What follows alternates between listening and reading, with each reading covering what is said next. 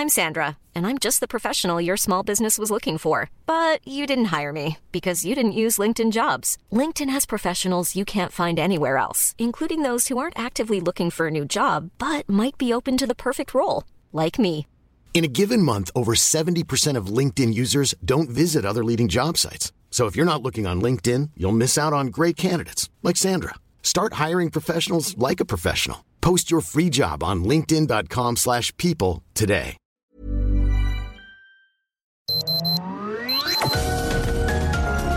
Heraldo Media Group presenta Sergio Sarmiento y Lupita Juárez.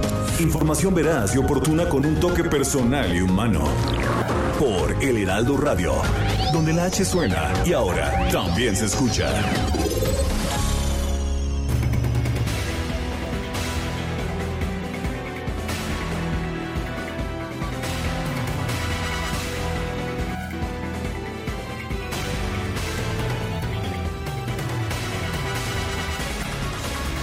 Al empezar su campaña electoral se queja Félix Salgado Macedonio, el candidato de Morena al gobierno del estado de Guerrero, de que ha sido, de que ha sido objeto de un linchamiento político y mediático sin precedente en la historia de México, auspiciado y patrocinado por poderes fácticos e intereses oscuros cuya principal obsesión es evitar el avance de la 4T.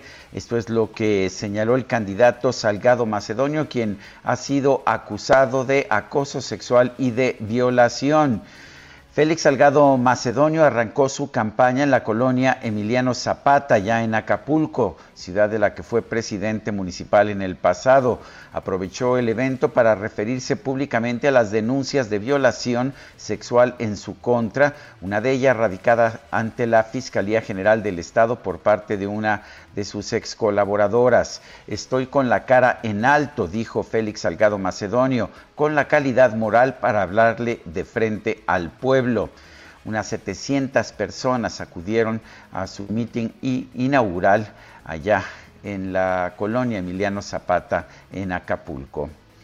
Son las 7 de la mañana con un minuto. Hoy es lunes 15 de marzo del 2021. Yo soy Sergio Sarmiento. Quiero darle a usted la más cordial bienvenida a El Heraldo Radio. Lo invito a quedarse con nosotros. Aquí estará bien informado. También podrá pasar un momento agradable ya que siempre hacemos un esfuerzo por darle a usted el lado amable de la noticia. Bueno, nuevamente estamos con sana distancia. Yo me encuentro transmitiendo desde la alcaldía Cuauhtémoc de la Ciudad de México. Guadalupe Juárez está allá en Benito Juárez, en la magnífica cabina de El Heraldo Radio. ¿Cómo estás, Guadalupe? Hola, ¿qué tal? Qué gusto saludarte, Sergio Sarmiento. Buenos días, amigos. Bienvenidos a la información. Por supuesto, aquí desde esta cabina, como bien lo mencionas, espectacular de El Heraldo Radio. Y bueno, pues una mañana en la que no sé si apenas estén despertando algunos de nuestros amigos. Ya sabes que pues muchos no fueron a trabajar esta mañana, están gozando. Puente, dice Itzel González. Puente, ¿cuál puente? ¿Qué es eso? Y que acaban de abrir el metro, ¿verdad? Apenas, bueno. Oye, yo pensé que iba a estar sola la, ciudad sin mucho movimiento. En algunos puntos sí se ve realmente muy tranquilo, pero en otros, por ejemplo, pasé muy tempranito esta mañana ahí por la central observatorio. Eh, la central camionera de observatorio en el poniente de la Ciudad de México era un hervidero, ¿eh? Impresionante, impresionante el movimiento de gente esta mañana. Bueno, y grupos feministas volvieron a tomar los muros de Palacio Nacional, condenando la candidatura de Salgado Macedonio y recordando al presidente que el movimiento no depende de partidos opositores. Proyectaron diferentes frases. Eh, somos las mujeres, somos una voz colectiva, no más violencia. Un violador será gobernador, parte de lo que proyectaron de nueva cuenta ahí en Palacio Nacional. Y bueno, también mencionar otro asunto importante ante la imposibilidad de costear más gastos y debido a que observa indiferencia de las autoridades. ¿Qué cree usted? Basilia Castañeda, quien denunció a Félix Salgado Macedonio por violación, anunció que decidió no impulsar más acciones eh, penales contra el abanderado de Morena del gobierno de Guerrero. ¿Qué tal? Pues ya, después de todo esto que ha ocurrido, La mujer dice, no saben qué, yo ya no puedo. A través de un comunicado acusó a las fiscalías, a la General de la República y General de Justicia de Guerrero de violentar sus derechos como víctimas. Confirmó que ya solicitó a su abogado Javier Olea frenar las acciones contra Salgado Macedonio. Castañeda expuso que las autoridades están obligadas a indagar los hechos de oficio, dado que se trata de un delito grave pero pues que han fomentado la impunidad, parte de lo que dice Basilia Castañeda. En otros temas, el presidente, el presidente de México, Andrés Manuel López Obrador, agradeció a los gobiernos de la India, Rusia y China el apoyo para conseguir vacunas contra el COVID-19. Señaló también que espera que Estados Unidos también ayude a ese propósito. Espero decir pronto que también agradezco al gobierno de Estados Unidos porque estoy seguro de que van a ayudar también, nada más que todavía no lo han hecho. Y ya ven que yo siempre digo lo que pienso y siento. Estoy seguro que ya van a ayudar. Esto lo señaló el presidente López Obrador al inaugurar un cuartel de la Guardia Nacional en Tequila, Jalisco. Sí, allá mero, en Tequila, Jalisco, el origen del tequila. El presidente aseguró que no faltará vacuna para esta entidad ni para todos los mexicanos. Eh, dijo, dijo lo anterior ante la petición del gobernador de Jalisco, Enrique Alfaro, quien minutos antes pidió al mandatario su intervención para que se revisen los criterios de la estrategia nacional porque no han aplicado una sola dosis en Zapopan, ni en Zapopan, ni en Jalisco. Bueno, y por otra parte, por otra parte, Eulalio Cervantes, mejor conocido como Sax, integrante del grupo La Maldita Vecindad, murió a los 52 años luego de ser hospitalizado el pasado sábado 6 de marzo por complicaciones derivadas del COVID-19, informó su esposa Jessica Franco.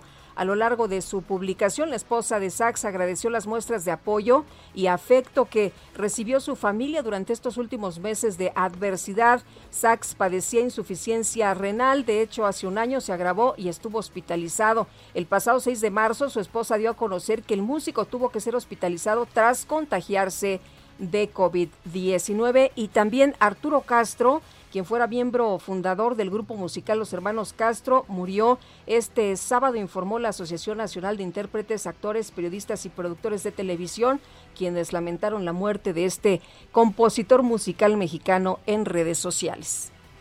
Son las 7 de la mañana con 7 minutos. Vamos a la frase del día.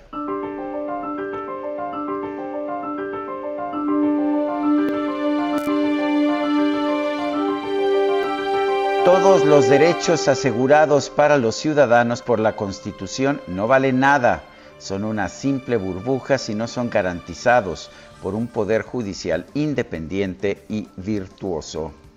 Andrew Jackson.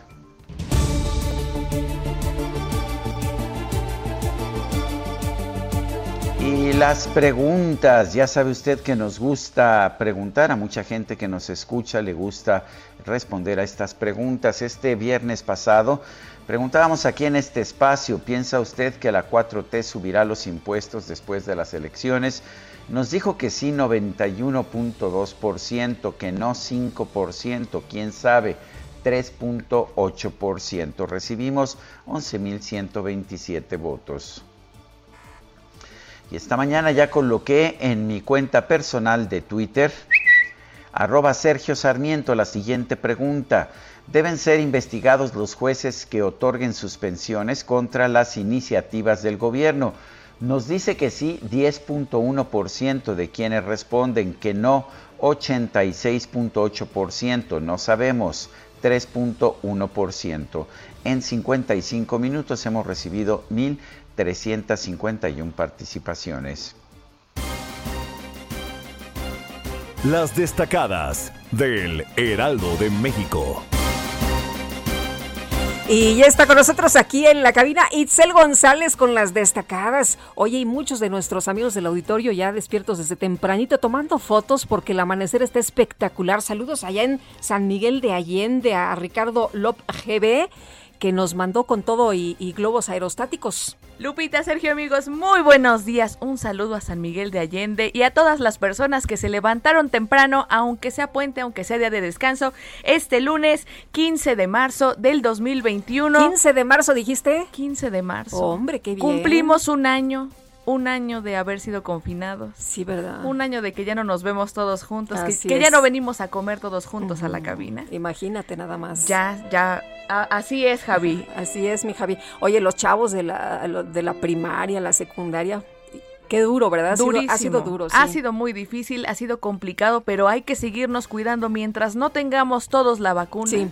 Oye, luego que se vienen las vacaciones de Semana Santa. Que dicen que se viene el, repunte, ¿no? el, pues, el, tercer repunte. A cuidarnos, no queda de otra. Cuando no ha pasado ni el primero. Así que sí, sí está muy peligroso. La gente sigue falleciendo de COVID-19. Así que de verdad, de verdad, los invitamos a que se sigan cuidando. Es difícil, es, es muy complicado estar encerrados, pero de verdad, si usted puede hacer algo, no salir de su casa, cuidarse, ponerse cubrebocas, usar su gel antibacterial, su careta, de uno por uno vamos a ir bajando los contagios. Sergio Lupita, amigos, muchísima información que se publica esta mañana en el Heraldo de México, así que vámonos rapidito con las destacadas.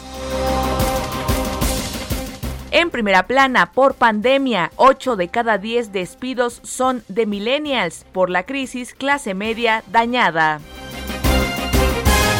País, investigación, falleció Leonel Luna. PAN y PRD exigen que se den a conocer con base en pruebas científicas las causas del incidente automovilístico. Ciudad de México paso a paso avanza reapertura de actividades, casinos, parques de diversiones y antros reconvertidos vuelven hoy. Reforma recibió a ciclistas. Estados Nayarit denuncia familia de Wendy Sánchez a la fiscalía. Presentan queja en contra de revictimización hecha por Gerardo Solís de Jalisco. Orbe con AstraZeneca, 14 países suspenden vacunación. Tras varios casos de trombosis, los gobiernos toman precauciones. Meta, América flecha en el alma con tres claros golpes en el corazón. Las Águilas golean a Chivas en el clásico. Y finalmente, en mercados, reforma fiscal. Piden mayor control de ISR. El Centro de Estudios Económicos del Sector Privado propone evitar evasión de las personas físicas profesionistas. Sergio Lupita, amigos, hasta aquí las destacadas del Heraldo. Feliz lunes. Igualmente, Itzel, muchas gracias. Buenos días. Son las 7 de la mañana con 11 minutos. Hoy es lunes 15 de marzo del 2021. Vamos a un resumen de la información más importante. Este fin de semana el presidente López Obrador viajó a Nayarit para presentar el proyecto integral Islas Marías, el cual contempla que a partir de julio comiencen las visitas turísticas en ese territorio sin la posibilidad de acampar o de establecer hoteles. Además, el primer mandatario nombró al capitán de navío Jesús Salvador de Olaguibel como gobernador de las Islas Marías para que se encargue de la administración de esas instalaciones.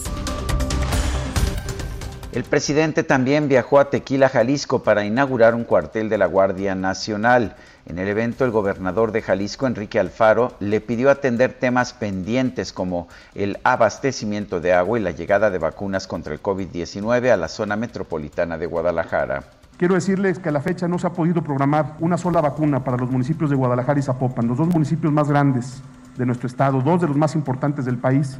Y quisiéramos aprovechar esta ocasión para pedir una revisión en los criterios, eh, ya que aunque se ha hecho un enorme trabajo de coordinación y vamos muy bien, sí es eh, para nosotros un problema el que en estos dos municipios donde hay una mayor cantidad de población y en donde el riesgo es mayor, no se haya avanzado aún en este proceso. Pedirle encarecidamente su intervención en ese sentido y al mismo tiempo, porque ha sido un justo, creo, reclamo, el de poder eh, apretar el ritmo para terminar con la vacunación del personal médico. Por su parte, López Obrador garantizó que todos los mexicanos serán vacunados y que para finales de abril quedarán inmunizados todos los adultos mayores de Jalisco.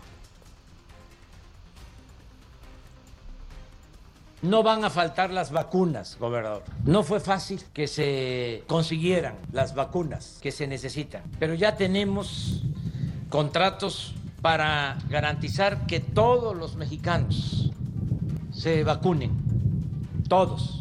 Todos los adultos mayores de Jalisco van a quedar vacunados a más tardar a finales del mes de abril. En un mes y medio están todos vacunados, cuando menos con una dosis. Esperemos que sí, porque faltan 11 millones de adultos mayores y la verdad de las cosas es que se viene el tiempo encima. Nos enteramos de que este fin de semana, tan solo en un día en los Estados Unidos, fueron vacunadas 4.6 millones de personas. Aquí llevamos alrededor de 2 millones 800 mil personas vacunadas hasta este momento. La jefa de gobierno de la Ciudad de México, Claudia Sheinbaum, denunció que hay personas de otros estados que intentan vacunarse contra el COVID-19 en la capital, por lo que llamó a todas las personas a respetar el orden de inmunización. Debemos ser muy claros, la vacunación en las alcaldías es para los residentes de esas alcaldías.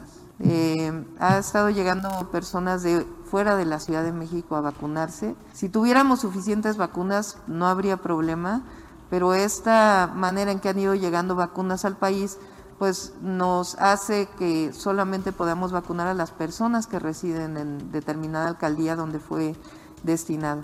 Entonces, pedirle a la ciudadanía su colaboración. Eh, se está aplicando en Miguel Hidalgo y en Azcapotzalco solamente para los residentes de esas alcaldías y que tienen 60 años y más. Bueno. Pues eh, Gustavo Lais, el coordinador del Centro de Investigación en Políticas, Población y Salud de la UNAM, advirtió que México podría registrar otro repunte de casos de COVID-19 si la población no mantiene las medidas sanitarias durante el periodo vacacional de Semana Santa. En su reporte diario, la Secretaría de Salud Federal informó que en México ya suman 194.710 muertes por COVID-19, así como 2.166.290 casos confirmados. El canciller Marcelo Ebrard informó que este fin de semana llegó a México el nuevo lote con un millón de vacunas contra el COVID-19 de la farmacéutica china Sinovac. La Comisión Federal para la Protección contra Riesgos Sanitarios, COFEPRIS, autorizó el uso de emergencia del medicamento Remdesivir para atender casos tempranos de COVID-19. Y la Organización Mundial de la Salud otorgó su aprobación al uso de emergencia de la vacuna contra COVID-19 de la farmacéutica estadounidense Johnson Johnson. El gobierno de los Países Bajos informó que va a suspender hasta el 28 de marzo la aplicación de la vacuna contra el COVID-19 de la farmacéutica AstraZeneca como medida de prevención luego de que se reportaron posibles efectos secundarios en Dinamarca y Noruega. Las autoridades sanitarias de Irlanda recomendaron suspender de manera temporal la aplicación de la vacuna de AstraZeneca en ese país luego de que se detectaron nuevos casos de coágulos sanguíneos en personas que la recibieron. En Italia también se anunció la suspensión temporal de la vacuna de AstraZeneca para la región de Piamonte mientras investiga la muerte de un maestro que fue inmunizado con esa fórmula. Y la farmacéutica AstraZeneca informó que tras realizar una revisión de las personas que han recibido su vacuna contra COVID-19 no encontró evidencia de que presenten un mayor riesgo de experimentar coágulos sanguíneos. En otros temas, la bancada del PRD en la Cámara de Diputados pidió a la Suprema Corte que atraiga los amparos que se han presentado en contra de la reforma a la ley de la industria eléctrica y que establezca criterios para evitar una persecución del Ejecutivo hacia los jueces que otorguen suspensiones contra esa medida. El coordinador de Morena en el Senado, Ricardo Monreal, propuso regular el trabajo de las agencias calificadoras que operan en México debido a su impacto y a los conflictos de intereses que existen, dijo, en este sector. La bancada de Morena en San Lázaro presentó una reforma para limitar a un máximo de dos años la prisión preventiva oficiosa para casos de delincuencia organizada, homicidio doloso, violación, secuestro, trata de personas, delitos cometidos con medios violentos, entre otros. Y luego de que fue ratificado como candidato de Morena al gobierno de Guerrero, el senador con licencia Félix Salgado Macedonio denunció que fue víctima, él es la víctima de una campaña de linchamiento político y mediático sin precedente para frenar el avance de la cuarta transformación.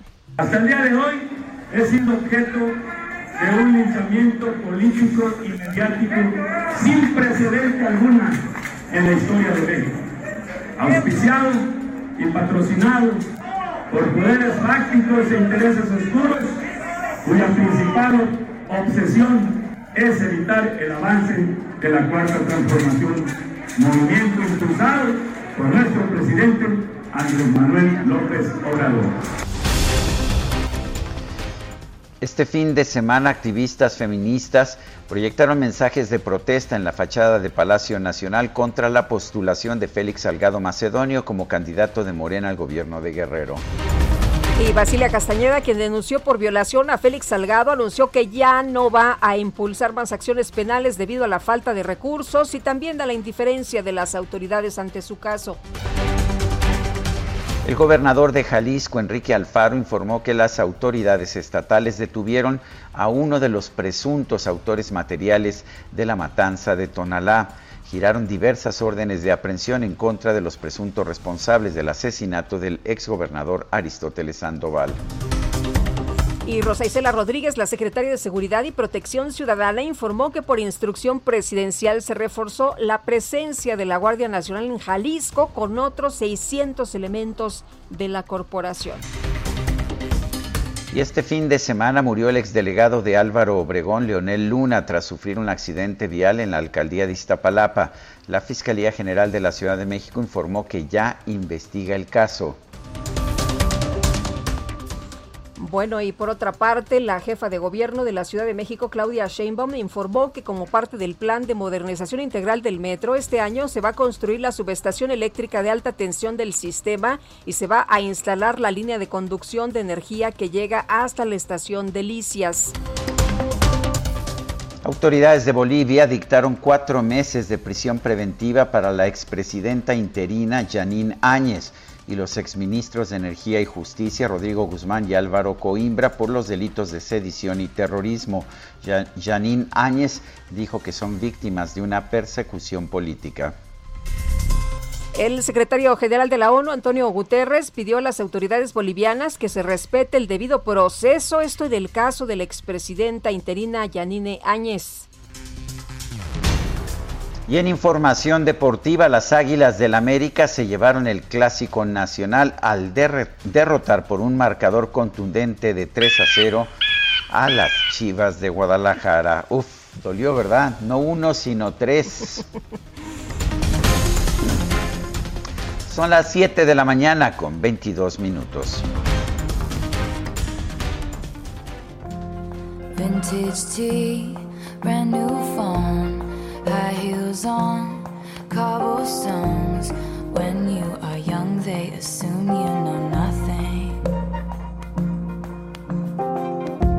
Sequin smile, black lipstick, sensual politics.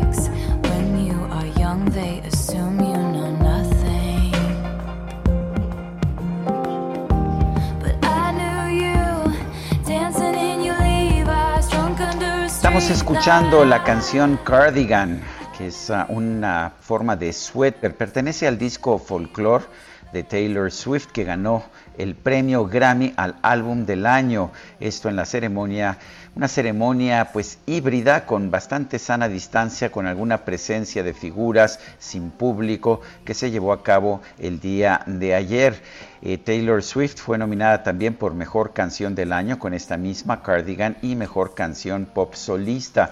La ceremonia se llevó a cabo en medio de una gran controversia. El grupo, eh, más bien el cantante canadiense The Weeknd, no fue, no fue postulado, no recibió ni una sola nominación a pesar de que su, a pesar de que fue finalmente el que participó en el en el, en el Super Bowl de este año, en el medio tiempo, en el show de medio tiempo del Super Bowl de este año, y que sus canciones, eh, entre ellas Blinding Light, tuvieron pues el mayor número de escuchas en, la- en redes sociales, el mayor número de downloadings en, la, los servicios de streaming y a pesar de eso ni una sola nominación.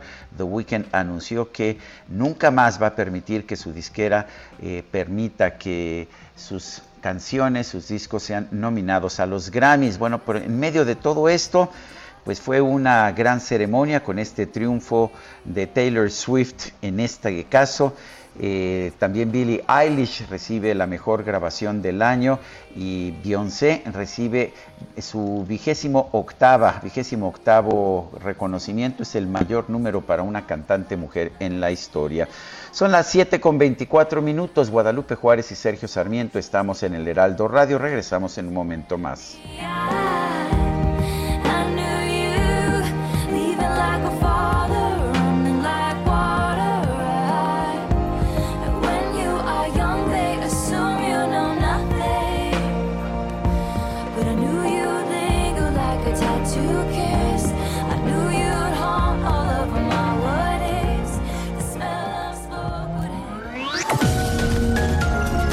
Sergio Sarmiento y Lupita Juárez quieren conocer tu opinión, tus comentarios o simplemente envía un saludo para ser más cálida esta mañana. Envía tus mensajes al WhatsApp 5520 109647. Heraldo Radio, la HCL se comparte, se ve y ahora también se escucha. Continuamos con Sergio Sarmiento y Lupita Juárez por El Heraldo Radio.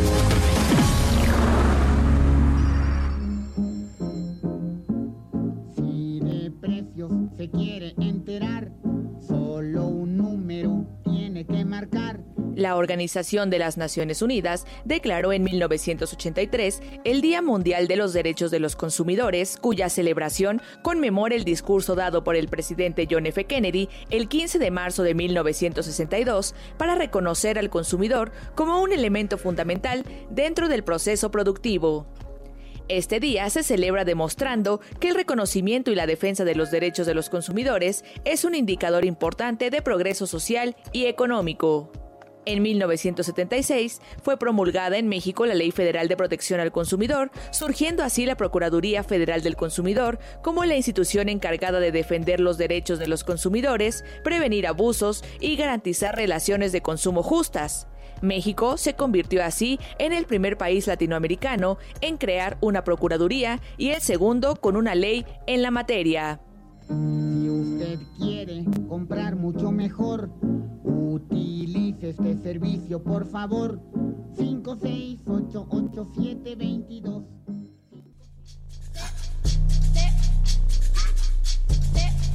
I'm going back to the south.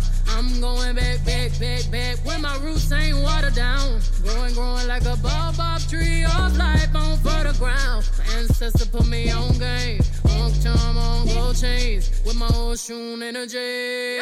Drip all on me. Uncle da shiki print. Hola, donuts, smell like Sacha. Nah, chopper, instant. Yeah, pure ice, ice, ice, Estamos escuchando música ganadora de los Grammys. Esto que estamos oyendo se llama Black Parade. Es de Beyoncé, ganó el premio a la mejor interpretación de RB, Rhythm and Blues. Y bueno, pues esto es importante porque Beyoncé se convirtió anoche en la máxima ganadora de premios Grammy para una mujer en la historia. Efectivamente, ya consiguió su Grammy número 28. Black Parade es una pues es una interpretación, es una canción que ofrece un homenaje a las movilizaciones para obtener, para garantizar los derechos civiles de la población negra de los Estados Unidos.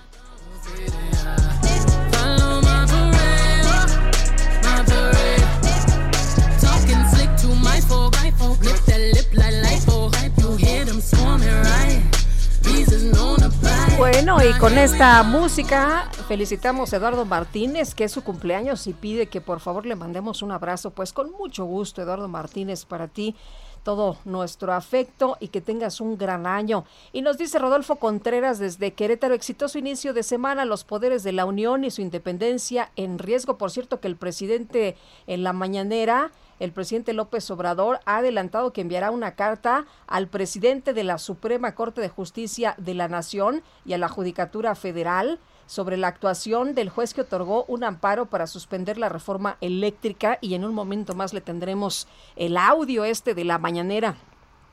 Dice Elizabeth de Iztapaluca, una pregunta. Los profesores del Estado de México este martes entran a las escuelas en media superior porque a mi familiar ya les enviaron notificación que se presenten el martes, pero si todavía no están vacunados y los jóvenes no toman en serio la enfermedad, eso pudiera ser un contagio para todos. Saludos y buen inicio de semana. Bueno, adelante, Sergio. Bueno, pues vamos con otros temas. Arturo Saldívar, el ministro presidente de la Suprema Corte de Justicia de la Nación, defendió la actuación de los jueces que conforman el Poder Judicial de la Federación. Esto un día después de que el presidente López Obrador pidió que se les investigue por sus decisiones. Esto, sus decisiones en torno a la nueva ley de la industria eléctrica, para la cual se han emitido ya varias suspensiones. París Salazar tiene la información. Adelante, París. Buenos días, Sergio Lupita, amigas, amigos de El Heraldo. Así es, y es que después de las críticas que realizó el presidente Andrés Manuel López Obrador a las resoluciones jurídicas que suspenden la entrada en vigor de la ley de la industria eléctrica, el ministro presidente de la Suprema Corte de Justicia de la Nación, Arturo Saldívar, afirmó que las y los jueces en México actúan con independencia y autonomía. Recordemos que durante la conferencia matutina del pasado 12 de marzo, el presidente López Obrador anunció que solicitaría que se investigue a los jueces que atienden los asuntos del sector energético por sospecha de complicidad con empresarios por lo que en un mensaje en redes sociales Arturo Saldívar señaló que los fallos de los juzgadores federales obedecen a independencia judicial y no a complicidades con particulares y que el Consejo de la Judicatura Federal avala su actuación. Aseguró que las y los jueces actúan con independencia y autonomía. Señaló que el Consejo de la Judicatura de la Federal eh, garantiza que puedan ejercer su función con absoluta libertad, por lo que expuso que los fallos pueden ser recurridos, pero siempre respetados bajo la óptica de la independencia judicial. Y es que también la Asociación Nacional de Magistrados del Circuito y Jueces del Poder Judicial de la Federación señaló que su único compromiso es con la Constitución y la independencia para garantizar un efectivo Estado de Derecho. Esa es la información. Salazar, gracias por este reporte. Buenos días. Buenos días. Y ya le adelantaba que el presidente López Obrador dio a conocer esta mañana en su conferencia que enviará una carta al presidente de la Suprema Corte de Justicia de la Nación, sí, al ministro Arturo Saldívar, sobre la actuación del juez que otorgó un amparo para suspender la reforma eléctrica. Pero vamos a escuchar parte de lo que dijo el presidente esta mañana. Informar sobre una carta que eh, estoy enviando al ministro Arturo Saldívar, Lelo de la Rea, que es el presidente de la Suprema Corte de Justicia de la Nación y al mismo tiempo es presidente del Consejo de la Judicatura en el Poder Judicial. Es una carta con relación a la actuación de un juez que concedió una suspensión de manera veloz, se cumplió como pocas veces de que la justicia tiene que eh, ser expedita bueno, pues ahí se está quejando el presidente de la República de la actuación del juez, que en este caso sí actuó de manera inmediata, de manera pronta, pero tengo entendido que según los términos eh, legales, pues tendría que haber sido así, no de otra manera, porque se vencían los plazos. Pero vamos a seguir platicando de este tema, Sergio.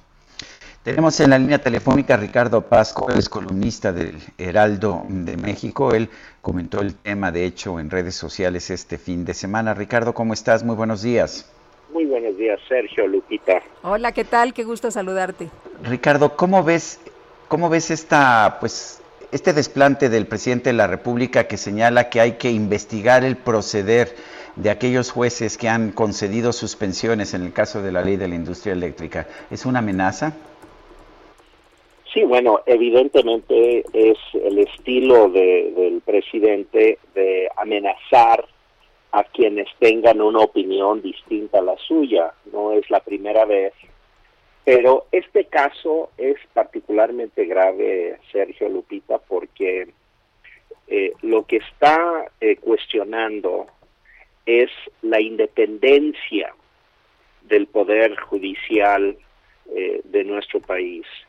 Y de, más allá de ese cuestionamiento, el cuestionamiento al sistema político mexicano, porque lo que él eh, no acepta es la independencia de los poderes, justamente el juego de un poder que es contrapeso a otro, como ha logrado subyugar eh, totalmente a la, al poder legislativo a través de la mayoría que tiene su partido, espero que sea una mayoría temporal, pero es la situación actual, eh, ahora está abocado a amenazar al Poder Judicial si no cumple con sus deseos. Y en este caso, y esto es lo más preocupante, es que le está pidiendo al Poder Judicial que avale una acción ilegal por parte de Morena en el Congreso de la Unión, que es avalar la iniciativa de ley eléctrica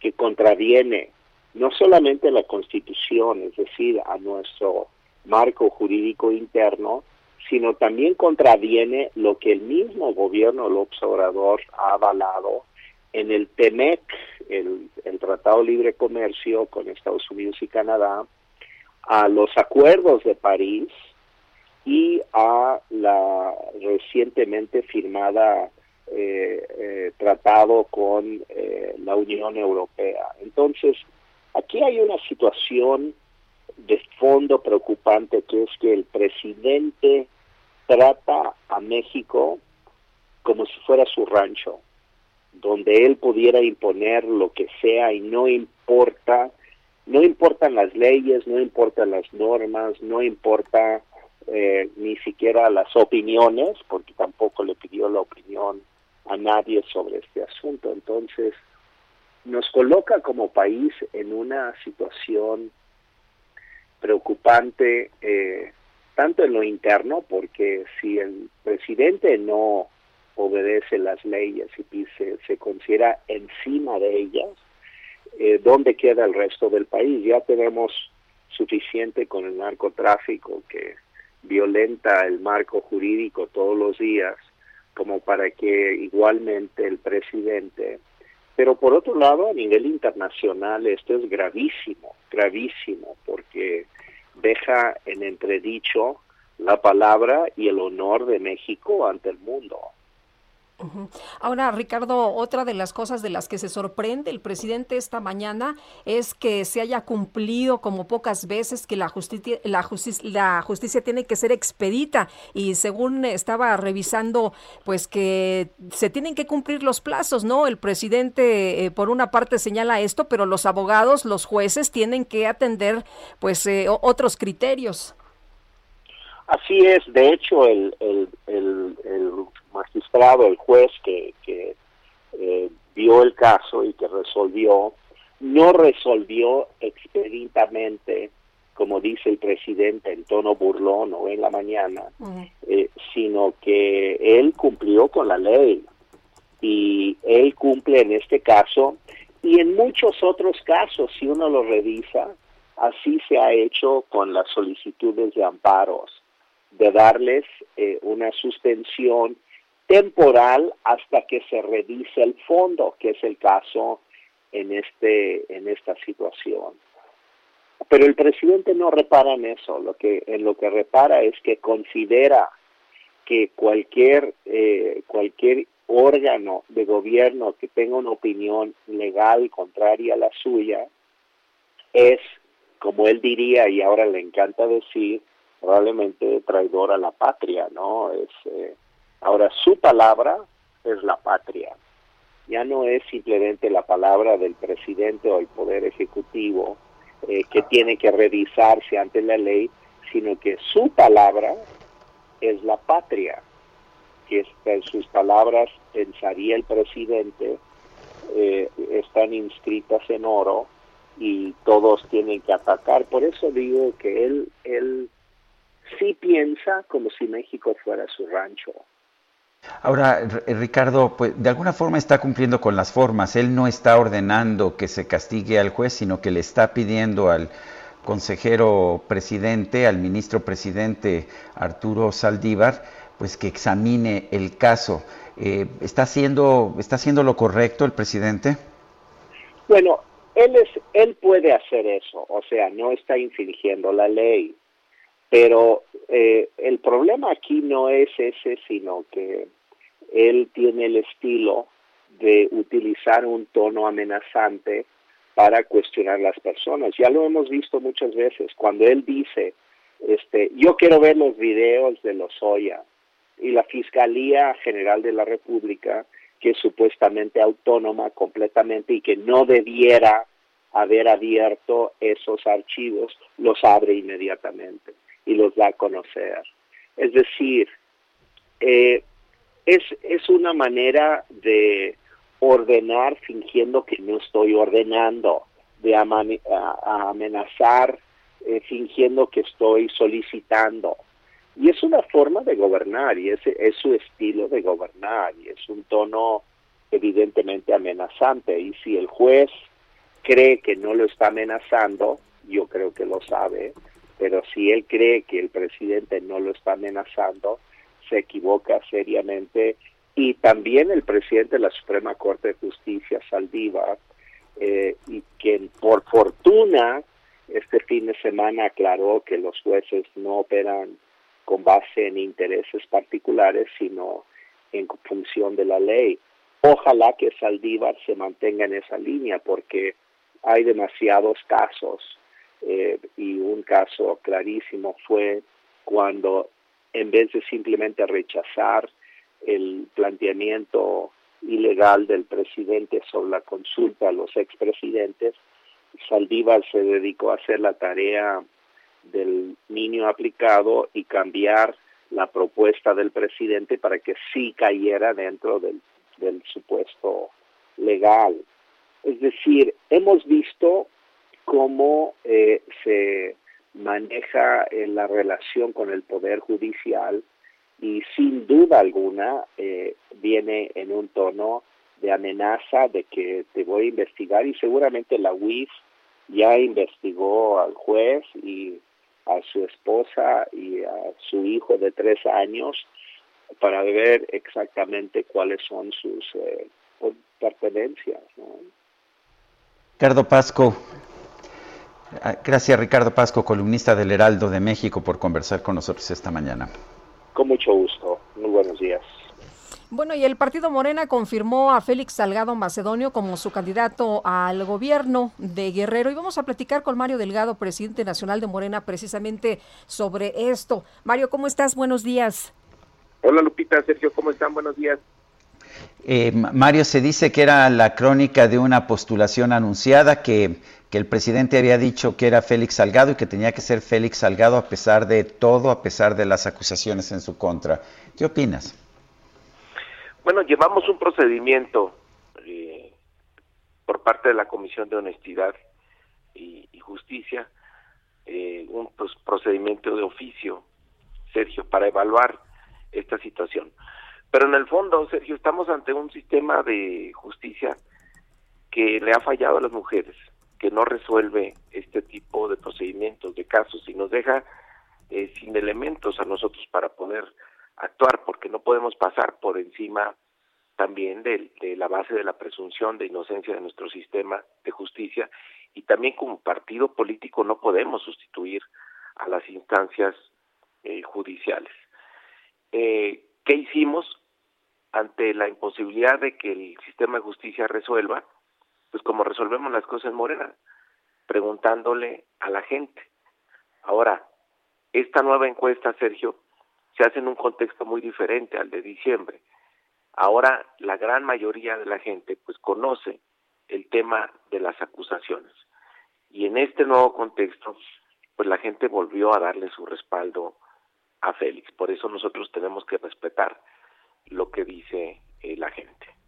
Eh, Mario, el presidente no escucha a las mujeres, esto es lo que se está mencionando. Morena no es feminista. Después de elegir a esta persona señalada de abuso sexual, ¿cómo queda Morena? ¿Cómo eh, pues eh, crees que quede el mensaje de Morena hacia las mujeres? Pues yo creo que esa es justamente, Lupita, la trampa en el que algunos sectores de la derecha eh, utilizaron esta situación para decir que Morena no es feminista. A mí me tocó encabezar, coordinar los trabajos de la Cámara de Diputados con una participación muy activa de las mujeres de Morena haciendo reformas históricas. Por ejemplo, ya nadie habla de que en estos momentos tenemos por parte de cada partido político siete mujeres postuladas para ser eh, gobernadoras de 15 gobernaturas que están en disputa. Y ese es un logro eh, de las mujeres de Morena que impulsaron una reforma constitucional que garantiza la paridad en todo.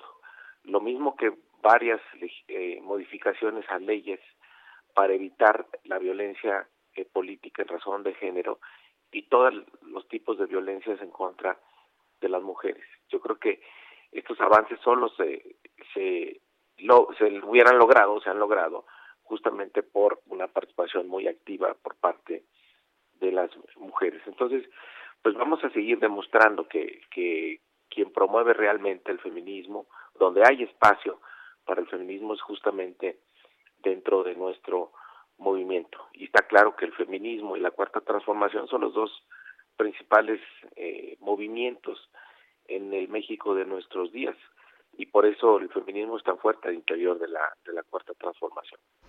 Y Mario, ¿tú mientras no haya, eh, eh, Morena persigue la, el combate a la corrupción, erradicar la corrupción. Y en este caso estamos viendo que no se hace justicia a las mujeres justamente por un sistema judicial corrupto.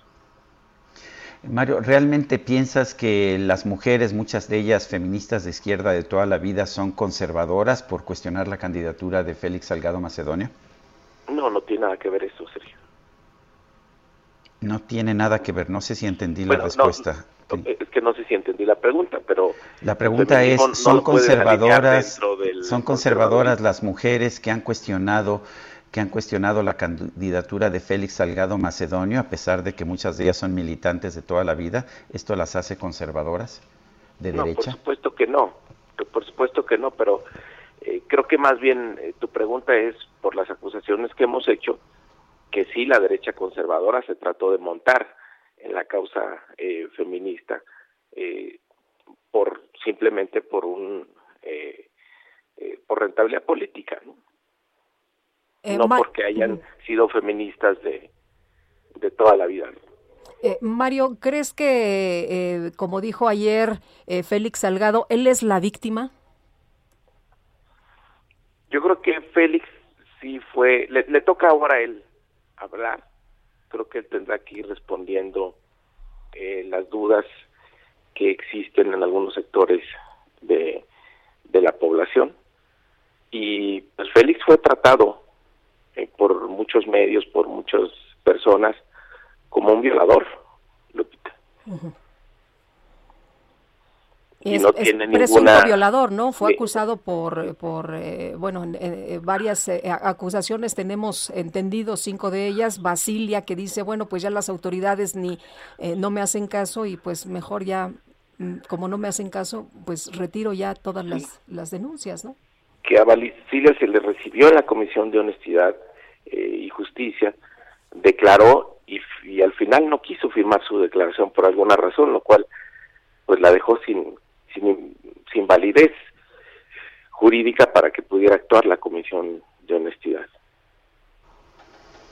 Eh, ¿Tú piensas que no habrá consecuencias, que Félix Salgado Macedonio no implicará un lastre ni como candidato ni como gobernador de Guerrero para Morena?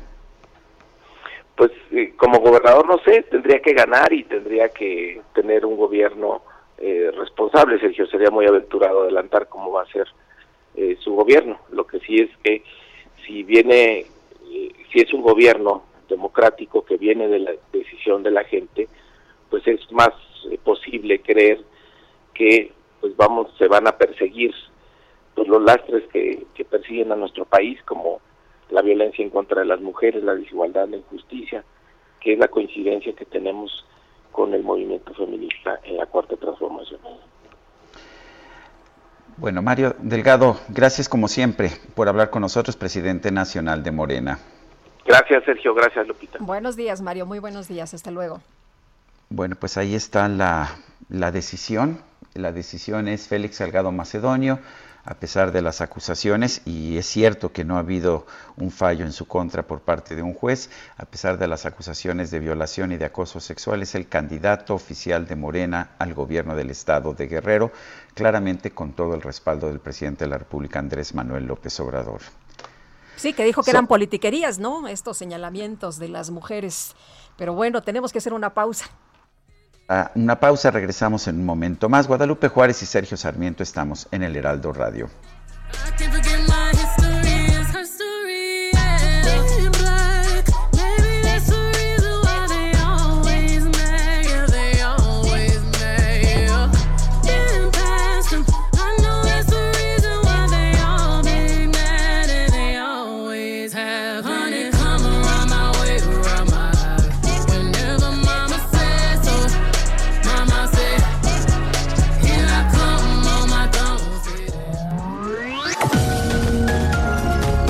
Sarmiento y Lupita Juárez quieren conocer tu opinión, tus comentarios o simplemente envía un saludo para ser más cálida esta mañana. Envía tus mensajes al WhatsApp 5520 109647. Heraldo Radio, la HCL se comparte, se ve y ahora también se escucha. Continuamos con Sergio Sarmiento y Lupita Juárez por El Heraldo Radio.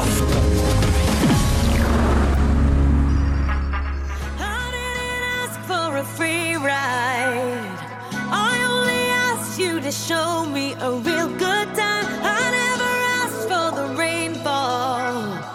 At least I showed up, you showed me nothing at all.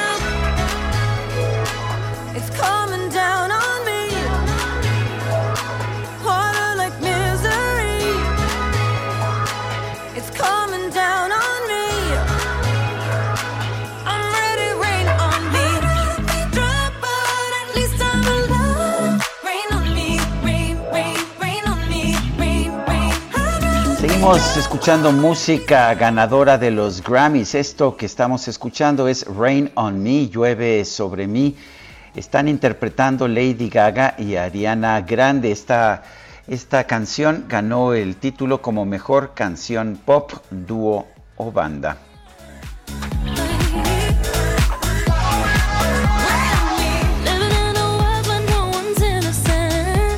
Bueno, pues allí estas talentosas, por supuesto. Oye, nos dice una persona en el auditorio, Sergio Lupita, buenos días, por favor, manden saludos para Cuernavaca, Morelos. Hombre, cómo no, saludos por allá, en particular para la señora Rosita Laue y su hijo Francisco.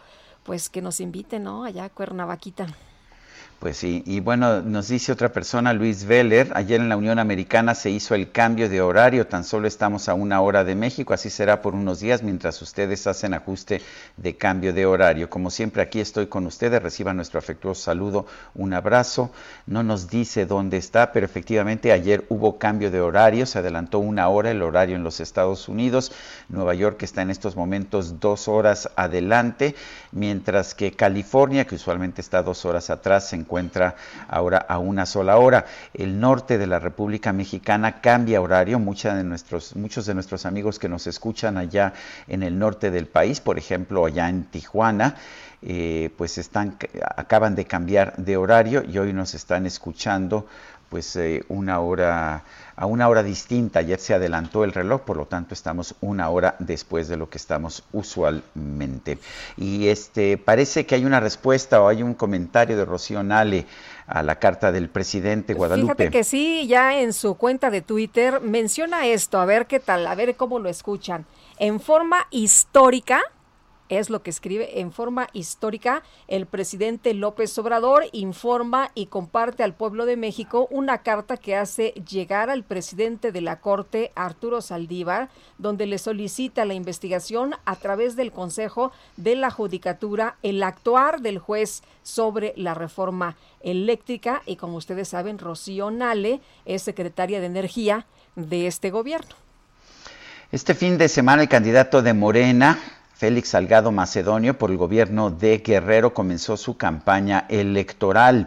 Alejandro Linares nos tiene la información. Adelante, Alejandro. Sergio, ¿cómo estás? Lupita, saludo con muchísimo gusto. Bueno, pues este fin de semana, en efecto, y luego de que la dirigencia de Morena, dirigencia nacional, anunciara los resultados de la nueva encuesta para definir al candidato de Morena por la gubernatura de Guerrero, Félix Salgado Macedonio inició su campaña electoral en búsqueda de ser el próximo gobernador del estado.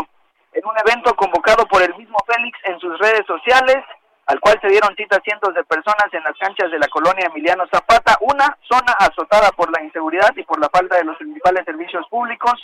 El ya candidato de Morena habló por primera vez de las acusaciones que se le han hecho. Esto es parte de lo que dijo Félix Salgado Macedonio en el evento aquí en el puerto de Acapulco. declaración pública. Hasta el día de hoy he sido objeto de un linchamiento político y mediático sin precedente alguna en la historia de México, auspiciado y patrocinado por poderes tácticos e intereses oscuros, cuya principal obsesión es evitar el avance de la cuarta transformación, movimiento impulsado por nuestro presidente Andrés Manuel López Obrador. Siempre he sabido que la consecuencia de luchar por los más altos anhelos del pueblo es el padecer la calumnia, difamación y denostación por parte de quienes están en contra de la democracia. Pero es una consecuencia mínima si se consigue el objetivo primordial, sacar adelante a nuestro Estado en Guerrero, la patria es primero. Sergio Lupita, eh, informarles que, bueno, pues este evento transcurrió sin nada de protestas. Este evento no, es que había trascendido que a lo mejor y posiblemente eh, feministas iban a hacer protestas en los eventos de Félix Salgado Macedonio. Eso fue el sábado. El domingo estuvo en Tierra Colorada también y bueno, pues tampoco hubo protestas. Es, eh, los eventos, dice Félix Salgado Macedonio, serán totalmente austeros, sin templetes, sin lonas, sin publicidad, serán totalmente austeros. Un mensaje muy similar a los que ha dado Félix Salgado Macedonio en estos dos días de campaña, a los que daba el presidente López Obrador justamente cuando estaba en campaña. Sergio, ese es el reporte que tenemos. Alejandro Linares, muchas gracias. Gracias, buenos días. Bueno, y Bueno, tenemos- y, a- y- y así están las cosas, Guadalupe. Se Sí. considera, como ya lo habíamos mencionado, que él ha sido objeto de una campaña de linchamiento sin precedente en la historia. Es lo que dice el candidato Félix Salgado Macedonio. Adelante, Lupita. Y justamente para seguir hablando sobre esto, Patricia Olamendi es abogada de Basilia Castañeda, eh, que pues acusó, denunció a Félix Salgado por violación y que ahora eh, pues de- da a conocer que no va a impulsar más acciones penales, ¿no? Contra el abanderado de Morena al gobierno de Guerrero, Patricia Olamendi, abogada de Basilia Castañeda, defensora de derechos humanos. Eh, te saludamos esta mañana y te agradecemos que hayas eh, pues tomado la, la llamada para seguir platicando sobre este tema. Buenos días. Muy buenos días, Lupita. Sergio, buenos días. Eh, Patricia, el- Basilia Castañeda tomó la decisión de, de ya no continuar con su con su denuncia, dice que pues ya las fiscalías demostraron que no les interesa. ¿Esta es la forma, la mejor forma de actuar?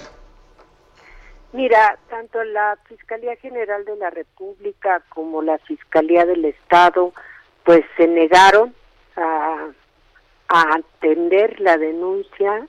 Eh, en algunos casos, pues simplemente fue, como diríamos en el argot, bateada. Y en el otro, pues decidieron el no ejercicio de la acción penal, argumentando pues que ya este delito tenía prescripción y por lo tanto ya no se continuaría. En ninguno de los dos casos, y esto es muy importante, ella recibió apoyo eh, o alguna medida de protección. Eh, la falta de protección para Basilia ha sido muy grave, ella pues no hay más caso que seguir. Vamos a continuar en el ámbito internacional con las denuncias que ya se han presentado y también en el ámbito electoral, que es quizá lo que nos tocaría ahora, después de que también eh, la Comisión de Honestidad y Justicia del Partido Morena, pues eh, nuevamente se negó a otorgarle medidas de protección. y se tiene prevista una audiencia el día de hoy, pero no fueron aceptadas las propuestas de Basilia en cuanto a que se contara con eh, documentos que dieran cuenta del estado de salud mental del señor Salgado Macedonio y el nivel de afectación que ella tenía. Entonces todo esto fue rechazado por la comisión y pues esperamos el día de hoy que resuelvan pues igual que resolvieron en el caso del eh, procedimiento de oficio. Es decir, aceptaron nuevamente la carta de no antecedentes penales de él como una manera de constatar pues su buena fama pública. Eh, Patricia, eh, estábamos escuchando el discurso de, Salgado Macedonio en esta, pues que ya es su campaña para el gobierno de, Guerrero. Él se dice víctima, él dice que ha sido la víctima del linchamiento político y mediático, pero sobre todo esta parte me llama mucho la atención y quisiera que, que nos explicara si, si tú eh, puedes responder a, a, a, estos señalamientos. Dice que es eh, un linchamiento político es un linchamiento de poderes fácticos e intereses oscuros que tienen como propósito frenar a la 4T. ¿Ese es el objetivo? Bueno, la verdad es que es de risa.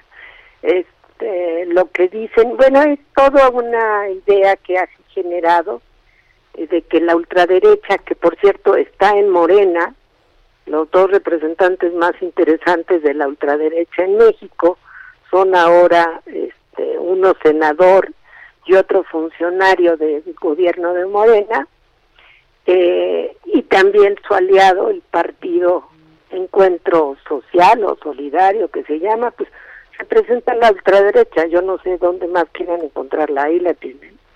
Pero esta idea de que esto se construye, pues no, porque las denuncias se fueron presentando a lo largo de diversos años. Inclusive cada día salen más personas. Recientemente salió el caso de hace muchos años contra una eh, mujer dirigente del PRD, donde él también militó, que lo señaló abiertamente por agresiones y acoso sexual cuando él era eh, senador de la República en la primera vez, que coincide en buena medida con la fecha en que Basilia fue eh, violada por él. Y está en la otra denuncia que la presentó el propio fiscal del estado de Guerrero, que dice que está perfeccionándola, pero que digamos que está abierta por violación. Entonces, es un poco absurdo decir que esto es producto de intereses oscuros. El único oscuro aquí de la película es el señor eh, Salgado Macedonio, que es el que ha cometido todas estas eh, bajezas y delitos y abusos contra diversas mujeres. No hay nada más oscuro que él y pues su candidatura. Y aunque Morena ha buscado de alguna manera desprestigiar incluso a las personas que hemos estado acompañando estas denuncias, pues la verdad es que es tan ilógico en ningún país del mundo, ninguna sociedad medianamente decente, eh, ninguna política podría tolerar que una persona con tremendas acusaciones sea el candidato a un gobierno en un estado. Eh, es como hablar que estamos en la prehistoria, ¿no? Eh, Patricia, dicen que van a, a, recurrir a instancias internacionales. ¿Realmente proceden estas instancias internacionales en un caso eh, pues que es del fuero común como una violación? Sí, porque ha habido un conjunto de violaciones a los derechos humanos de ella. Ella fue violada cuando tenía 17 años de edad, era menor de edad. Después intentó denunciar nuevamente, no fue atendida. De hecho, se le dijo que pues no prosperaría porque él tiene fuero. Eh, es un caso total de denegación de justicia y de violaciones sistemáticas a sus derechos humanos. Y regularmente estos son los casos eh, que los organismos internacionales consideran como un ejemplo claro de impunidad. Y el de Basilia es este, es un ejemplo total de nulo acceso a la justicia, de impunidad y de violencia eh, sistemática contra sus derechos humanos. Y sí, eh, hemos ya recurrido, las denuncias de ella ya están en diferentes instancias internacionales. Eh, Patricia, se le ha negado protección, nos decías a Basilia. ¿Qué va a pasar ahora con ella? ¿Cómo van a garantizarle su seguridad? Bueno, tanto la Fiscalía General como la Fiscalía del Estado le negaron protección. Y por cuarta ocasión, eh, cuatro veces se le solicitó a la Comisión de Honestidad y Justicia de Morena que tomara las medidas necesarias de protección, dado que la mayor parte de las agresiones contra ella provienen de militantes o simpatizantes del mismo partido. El partido lo negó nuevamente, ustedes pueden ver en el comunicado de Basilia eh, la argumentación que se hizo y se ha negado esta protección. Nosotros estamos recurriendo a otros mecanismos también para que pueda obtener la protección y queremos confiar que con el respaldo internacional podemos asegurar que pueda tener ella protección. Lo que más nos preocupa para nosotras es su seguridad eh, por las condiciones en las que está y por supuesto porque ahora pues con esta candidatura oficial si ya de por sí para ella ha sido muy difícil pues ahora lo vemos todavía mucho más complicado y una cosa en relación a que no se presentan las feministas a los mítines yo solo les quiero recordar que en un mitin con el presidente de la República fueron golpeadas mujeres de varias organizaciones. Entonces, eh, no creemos eh, de ninguna manera que deban presentarse en ninguna organización, porque de hecho tenemos denuncias ya en la Fiscalía del Estado por las agresiones que sufrieron. Patricia Olamendi, muchas gracias como siempre por tomar la llamada, por platicar con nosotros sobre estos temas. Buenos días. Muchas gracias, buenos días. Hasta luego, Patricia Olamendi, defensora de derechos humanos y también abogada de Basilia Castañeda. Son las 8 de la mañana con 15 minutos. Vamos con el Químico Guerra. El Químico Guerra con Sergio Sarmiento y Lupita Juárez. Químico Guerra, ¿qué nos tienes esta mañana? Adelante. Pues les tengo buenas noticias para este lunes. Fíjense que el ser humano sigue avanzando a pesar de todas las tribulaciones, de las cosas que momentáneamente y con un horizonte muy cercano nos parecen fundamentales, ¿verdad? La política, hoy en día la cuestión de, esta de los derechos de las mujeres, eh, que son cosas fundamentales, etcétera, y que lo son, pero el ser humano sigue con una visión hacia adelante, sobre todo con el conocimiento científico. Y una buena noticia es uno de los grandes misterios de las neurociencias ha sido resuelto. En este fin de semana, a pesar de todas las tribulaciones, siguen trabajando los científicos, acaban de publicar precisamente en la Escuela de Medicina de la Universidad de Virginia, eh, que han identificado la causa, fíjense, de la misteriosa muerte de células cerebrales específicas en los pacientes con Alzheimer y con Parkinson.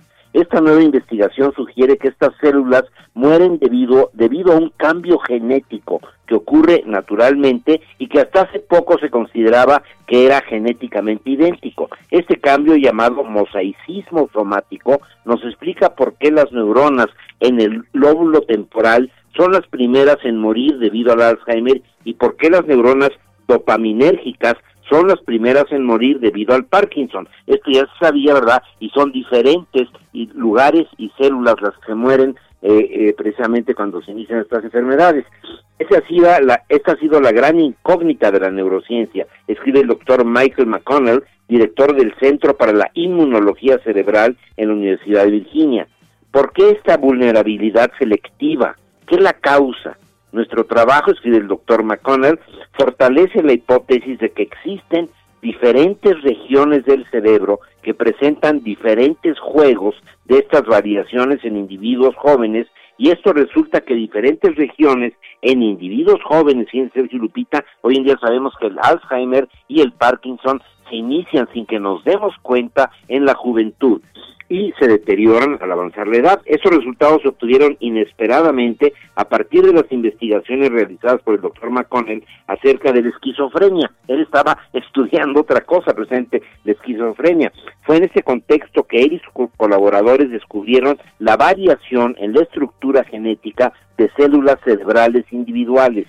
Este descubrimiento puede también explicar no solamente la esquizofrenia, sino también la depresión, el desorden bipolar y el autismo.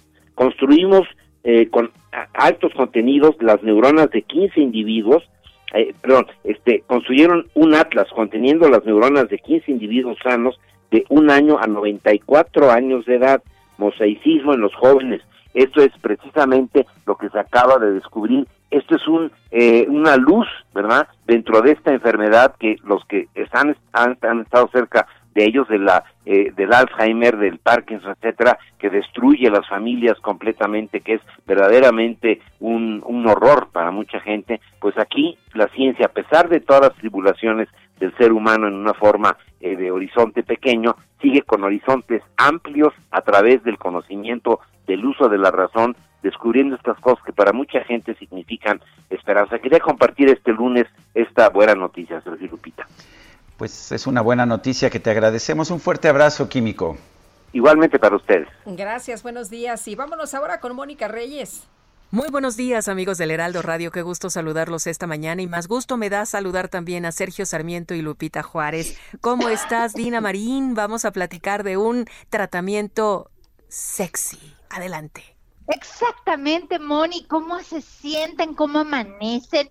Hoy vamos a hablar de negro es el nuevo azul. Black is the new blue. A ver a qué les suena, piensen, se van a sorprender. El teléfono que tienen que tener a la mano, porque además los voy a sorprender, es 800 230 mil, se los repito. 800 230 mil. Pueden visitar cómpralo.tv.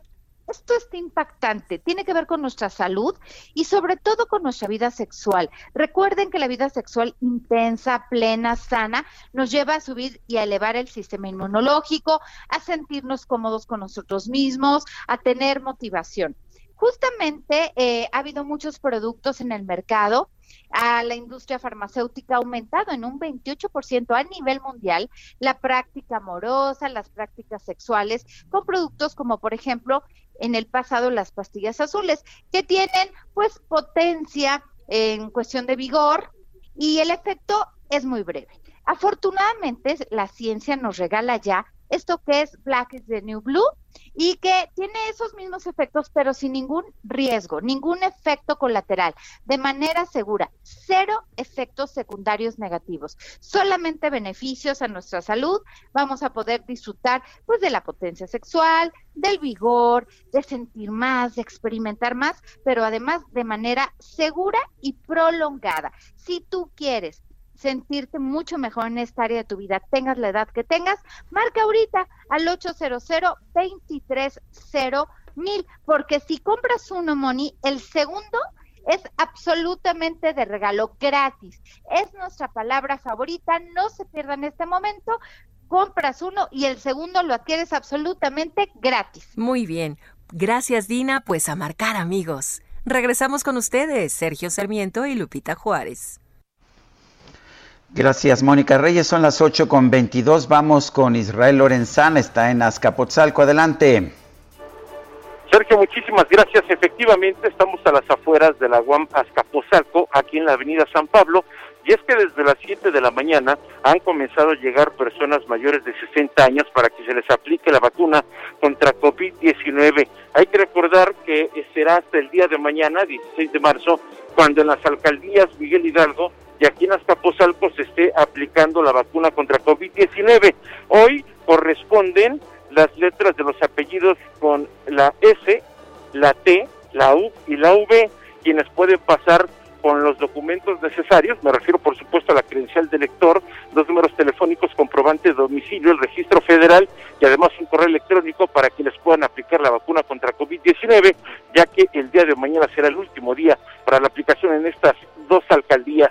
Hay un operativo importante de elementos de la Secretaría de Seguridad Ciudadana en materia vehicular Para quien se desplaza a través de la zona del eje 5 norte, va a encontrar una circulación totalmente aceptable. Hay que recordar que es un día de asueto y eso por supuesto se ve reflejado en una baja afluencia vehicular aquí en la alcaldía Azcapotzalco. Sergio, la información que te tengo.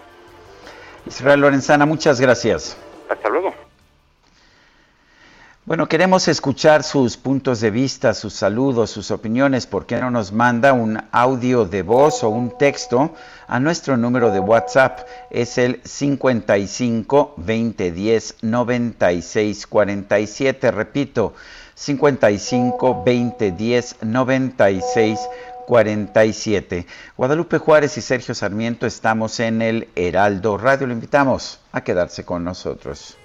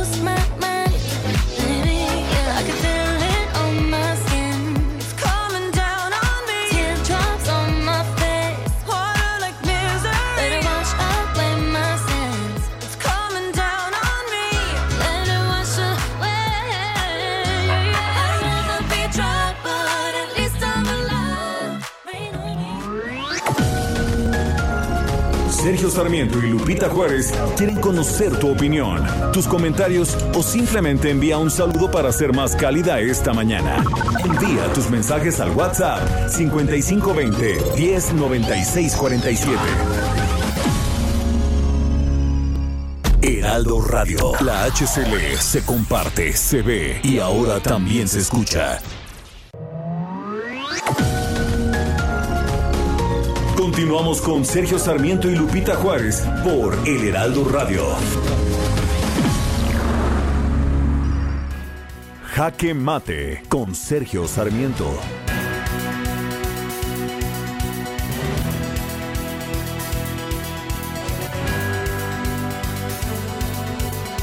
A veces parece que el gobierno de la República se lanza en contra de cualquier evaluación objetiva de su desempeño.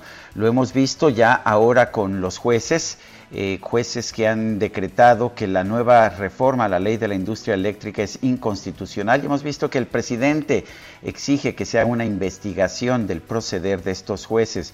Lo hemos visto también con pues las organizaciones no gubernamentales o con los medios de comunicación que son descalificadas como fifís conservadoras si emiten cualquier tipo de cuestionamiento al presidente de la República. Ahora lo estamos viendo con las calificadoras financieras, ¿sí? El senador Ricardo Monreal, coordinador de los senadores de Morena, está pidiendo que se hagan cambios o que se haga una regulación a las calificadoras internacionales para que se garantice su objetividad. Las calificadoras, a propósito, ya están reguladas, por lo que lo que está buscando el senador Monreal es simplemente que se aplique una censura y que sus calificaciones sean las que diga el gobierno de la República. El senador Monreal, por supuesto, no está haciendo más que responder a lo que se le dicta desde Palacio Nacional. En distintas ocasiones el presidente ha señalado que no está de acuerdo con las calificaciones de estas empresas calificadoras.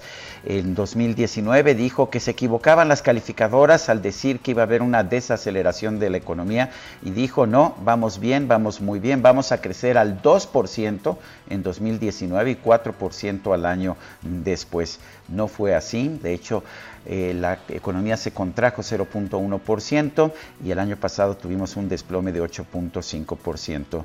La objetividad, por supuesto, no se puede garantizar con leyes de censura. Lo que debemos dejar es que los jueces hagan su trabajo, las calificadoras también y los medios de comunicación también. Pero eso, por supuesto, está muy lejos de lo que piensan en la cuarta transformación. Yo soy Sergio Sarmiento y lo invito a reflexionar.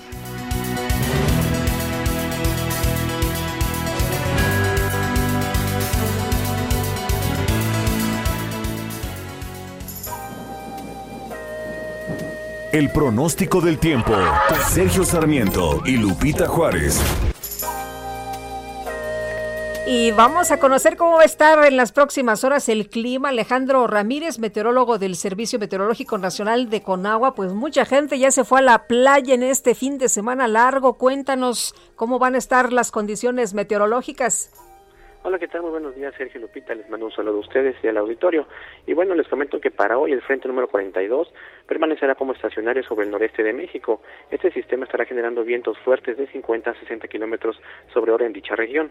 Asimismo, bueno, se prevé que un nuevo frente frío, que sería el número 43, estará ingresando sobre el noroeste del país e interaccionará con un vórtice de núcleo frío. Ese sistema está ubicado en el suroeste de Estados Unidos. Ambos sistemas darán origen a la decimosegunda tormenta invernal de la temporada y originará vientos eh, y lluvias eh, sobre lo que es el noroeste de México.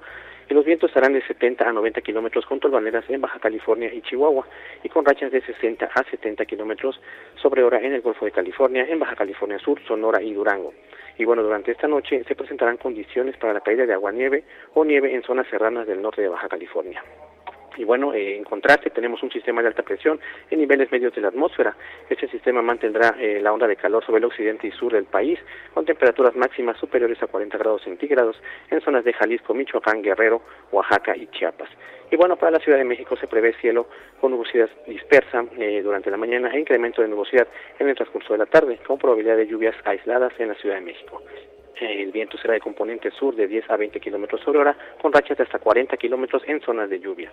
Y la temperatura máxima estará oscilando entre los 27 a 29 grados centígrados y la mínima para mañana será de 10 a 12 grados centígrados. Este es el pronóstico meteorológico para este día. Muy bien, muchas gracias Alejandro, muy buenos días.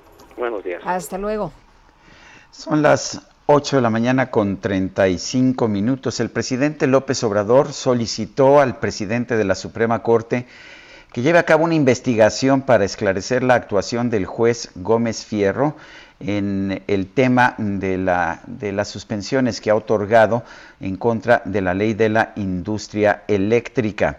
José Ramón Cosío fue ministro de la Suprema Corte de Justicia de la Nación, es un jurista pues de, de toda la vida, eh, fue también profesor académico y uno de los grandes investigadores de la justicia en nuestro país. Lo tenemos en la línea telefónica. José Ramón Cosío, buenos días, gracias por tomar esta llamada. Al contrario, Sergio, Lupita, ¿cómo están? Muy buenos Bien, días. gracias, buenos días.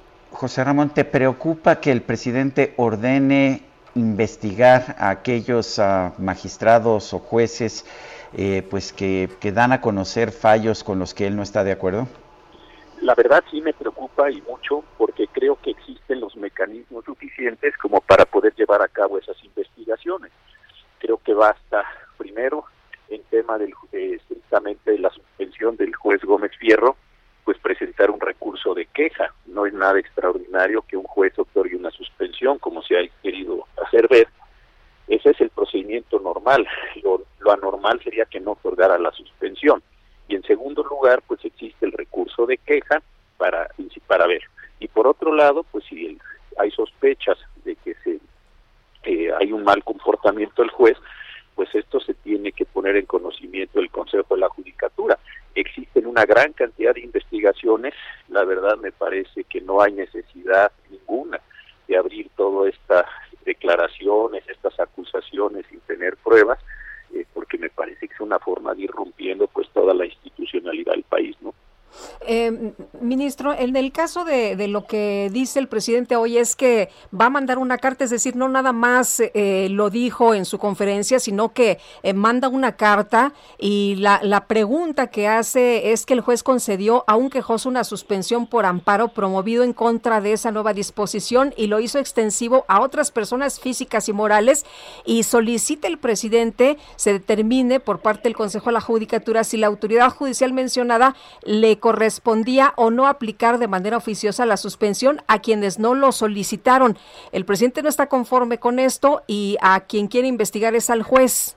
Sí, yo creo que ahí es donde está el error técnico. ¿Por qué? Porque el alcance de la suspensión no se puede eh, discutir en una queja de carácter administrativo. El, alcance de la suspensión se tiene que discutir en un recurso de queja de carácter jurisdiccional. Ahí es donde me parece que debía estarse haciendo énfasis. Si la suspensión estuvo bien o mal eh, concedida, pues ese es un tema de un recurso judicial y ahí es donde debía estarse discutiendo esta sede. Pero discutir si el juez se portó bien o mal eh, jurisdiccionalmente en, un, en una queja de carácter administrativo, pues sí me parece que no, no tiene esto ningún sentido, ¿no? Este es un juez especializado en materia de competencia económica y de hecho se modificó la ley precisamente para que el juicio de amparo en estos casos en particular no se aplicara nada más a, a la persona quejosa, a la, a la empresa, a la persona moral quejosa, sino pues a, a todas las personas que estuvieran en la misma categoría. ¿Estoy en lo cierto? Exactamente, eso es lo que hizo el juez, pero insisto, yo creo que el tema eso se discute en un recurso, en un recurso de queja. Lo que puede pasar es que se revoque toda la suspensión o que la suspensión se otorgue solo a las empresas eh, quejosas. Pero eso, insisto, pues es parte del, del juego jurisdiccional ordinario. No me parece que eso se tenga que salir de orden y llevar a un juez a un proceso personal eh, para analizar su responsabilidad. Ahora, si se considera que el juez efectivamente tuvo una eh, actuación indebida, bueno, pues que se investigue la situación del juez, que se vea cuáles son sus cuentas, cuál es su comportamiento, en sí, existe sobre esto una práctica larguísima, pero mezclar la suspensión con la queja me parece que no no es el mejor camino, eh, inclusive para el mantenimiento de la independencia judicial. Ahora, si no le gusta al presidente las decisiones de los jueces, pues sería delicado que estuviéramos viendo eh, pu- eh, en cada decisión algún señalamiento y que se investigue a los jueces, ¿no? Exact- exactamente, pues eso es para eso son los recursos judiciales, se promueve el recurso, el recurso se se maneja en, en forma así de recurso, se lleva la, a, a esto hay un tribunal colegiado, el tribunal colegiado tiene la posibilidad de tomar una decisión sobre esa eso que se decidió y pues prosigue la marcha judicial, ¿no? Pero como usted dice, si cada cosa que se va a decidir va a acabar en un en un señalamiento de mañaneras o va a acabar en un alegato o va a acabar en denostación de los jueces, pues me parece que con toda franqueza es un peligroso camino, ¿no?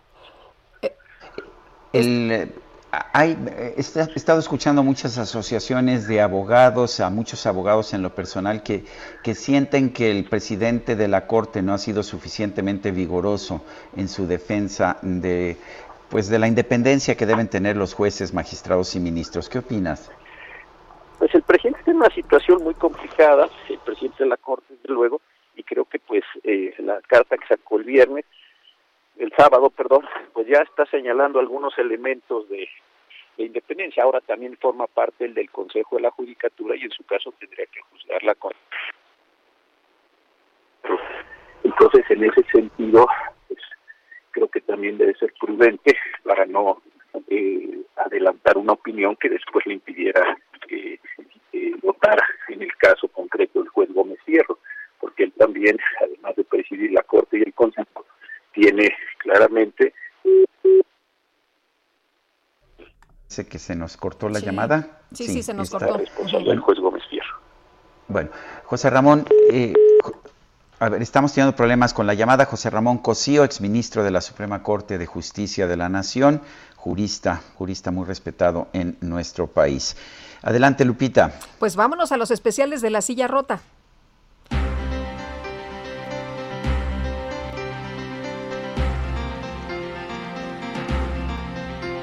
Bueno, resulta que el gobierno de Alejandro Moreno Cárdenas en Campeche contrató a empresas señaladas como factureras por el Servicio de Administración Tributaria y vamos con Jorge Ramos, periodista de La Silla Rota, quien nos habla precisamente de este trabajo. Hola, Jorge.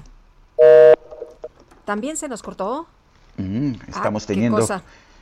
estamos teniendo problemas para, para mantenernos. En fin, eh, creo que es muy importante, es muy importante que sostengamos la, eh, que, que- que ve- que verifiquemos esto porque el presidente de la República ha venido cuestionando directamente a este juez, además lo nombra y esto lo pone en una Sí. posición muy peligrosa. Hemos visto ya casos como el del ministro Eduardo Medina Mora de la Suprema Corte de Justicia que fue obligado a renunciar a la Suprema Corte después de que se anunció su congelamiento de cuentas bancarias, las cuales pues se descongelaron una vez que renunció a la Suprema Corte. Pero en fin, Lupita, adelante. Ya estamos, ya estamos con eh, Jorge, eh, Jorge Ramos. Adelante, Jorge, qué gusto saludarte esta mañana. Muy buenos días. ¿Qué tal, Lupita? Muy buenos días, Sergio, auditorio.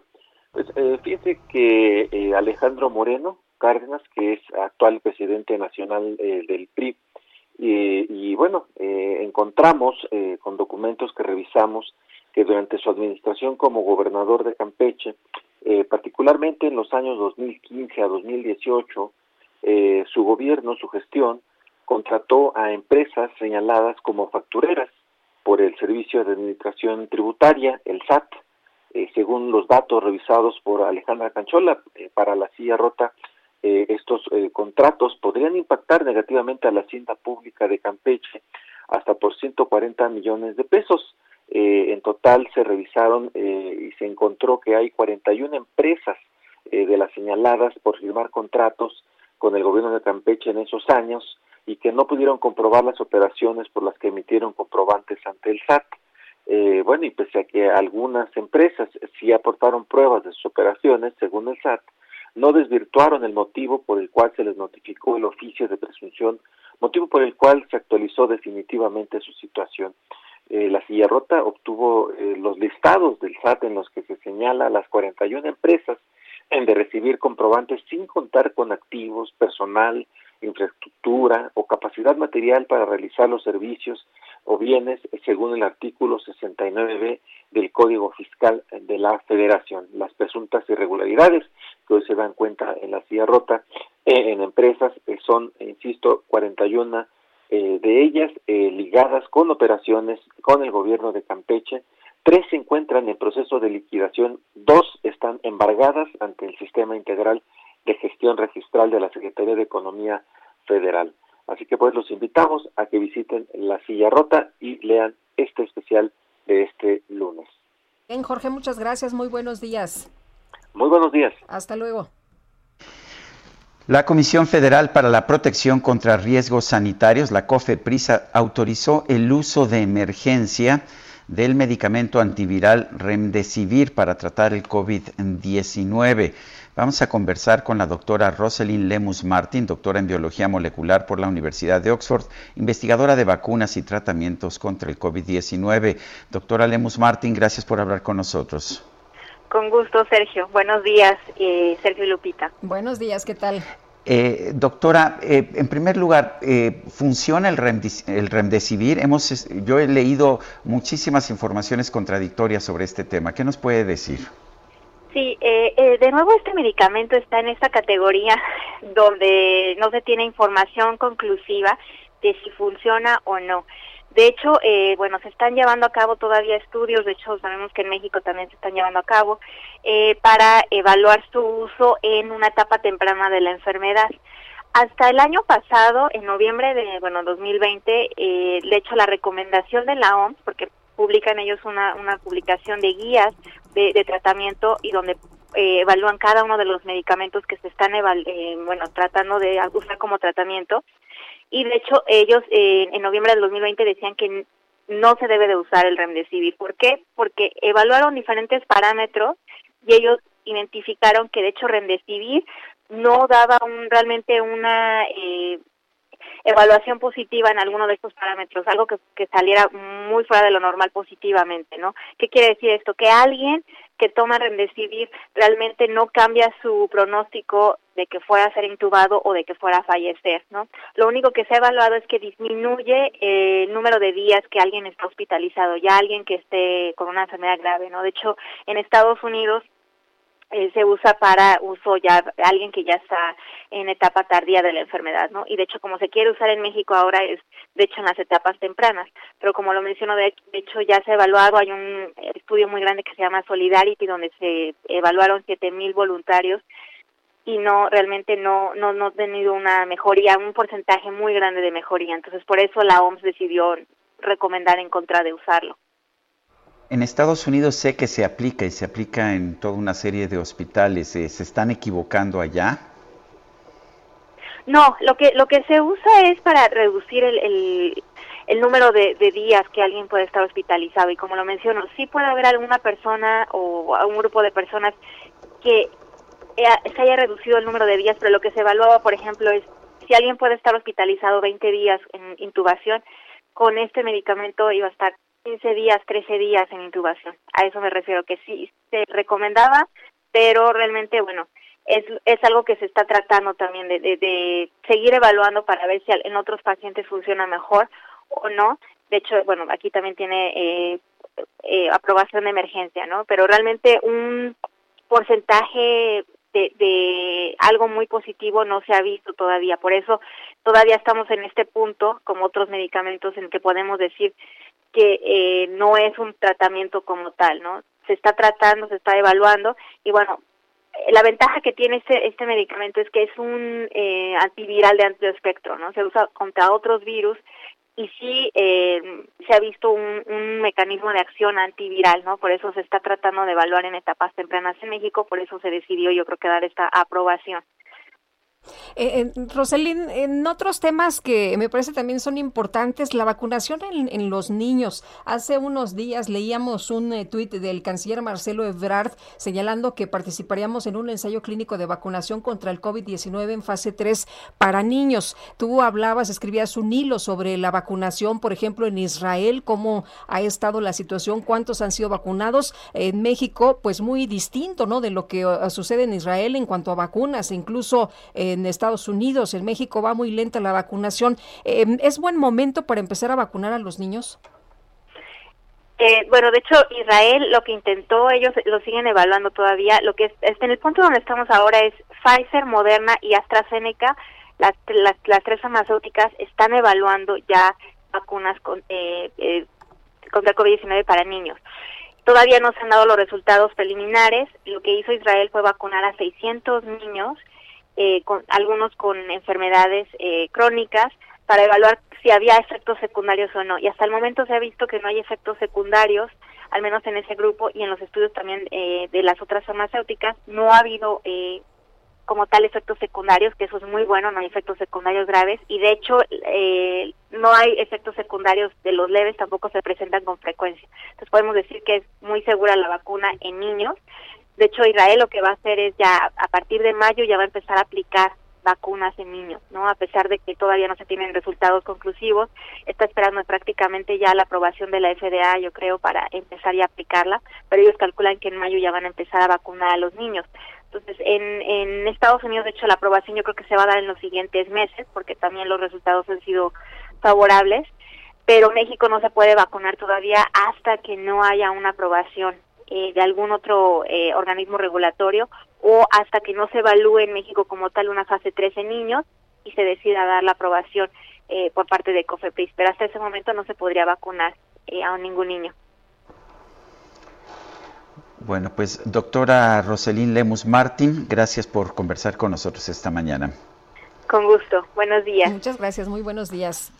A ver, sobre el tema de la vacunación, una persona me hace una, una llamada, una pregunta casi desesperada. Dice que si tenemos alguna información sobre si van a abrir nuevamente el campo Marte para vacunar a toda la gente que ayer dejaron sin vacuna.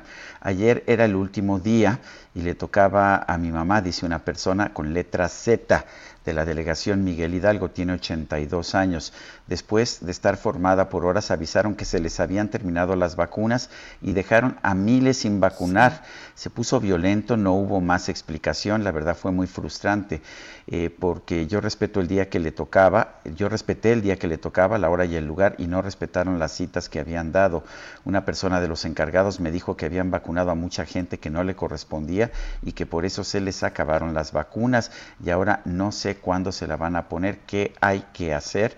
La verdad es que no sé, pero hacemos un llamado directo a las autoridades de la Ciudad de México y de la alcaldía Benito, de la alcaldía Miguel Hidalgo para que nos, nos digan exactamente pues qué pasó y qué pasó con estas personas, personas de la tercera edad que se quedaron sin su vacuna ayer. Sí, oye, fue un verdadero relajo. ¿Te acuerdas que era casi casi un ejemplo el campo Marte de vacunación? Que todo el mundo decía, es que esto está rapidísimo, está muy ordenado, es eh, eh, prácticamente un ejemplo de lo que se debería estar haciendo en todos lados. Bueno.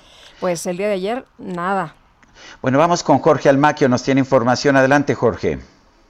¿Qué tal, Sergio Lupita, amigos? Así es, con la disminución de contagios por SARS-CoV-2 en la Ciudad de México, a partir de hoy, pues retoman actividades 1.231 establecimientos mercantiles y volverán a sus trabajos 16.510 personas en unidades económicas de tamaño pequeño y mediano principalmente.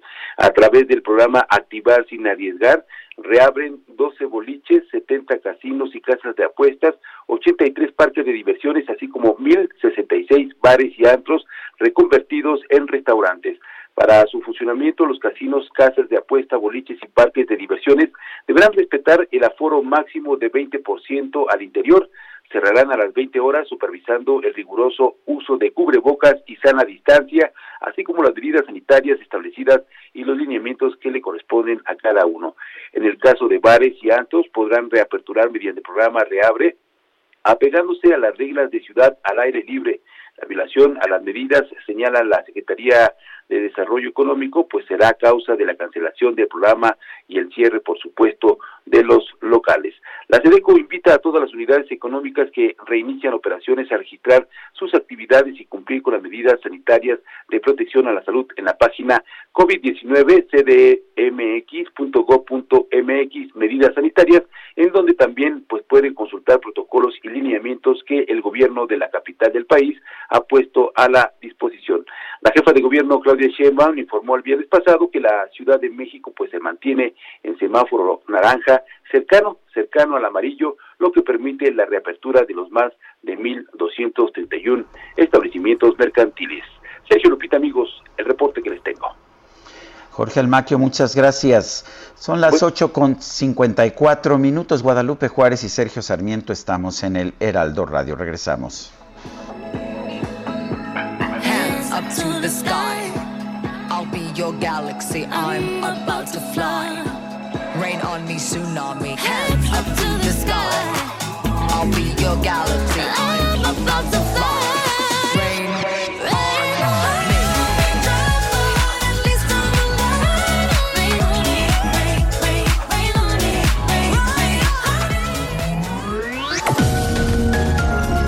Sergio Sarmiento y Lupita Juárez quieren conocer tu opinión, tus comentarios o simplemente envía un saludo para ser más cálida esta mañana.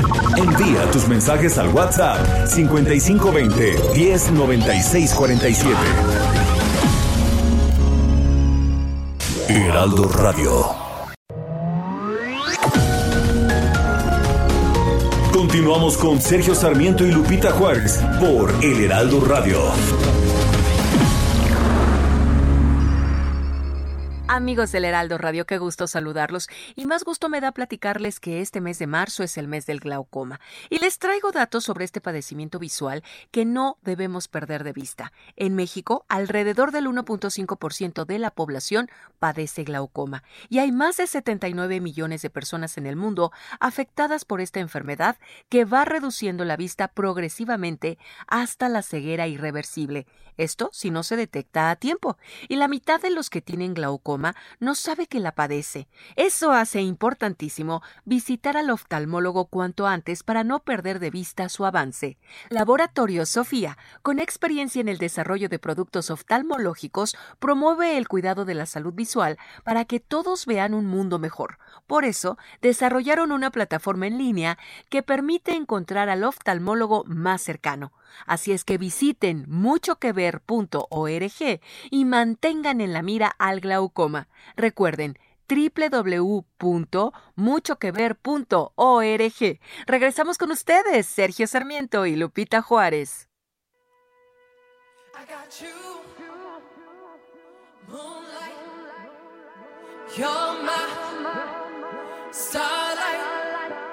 I you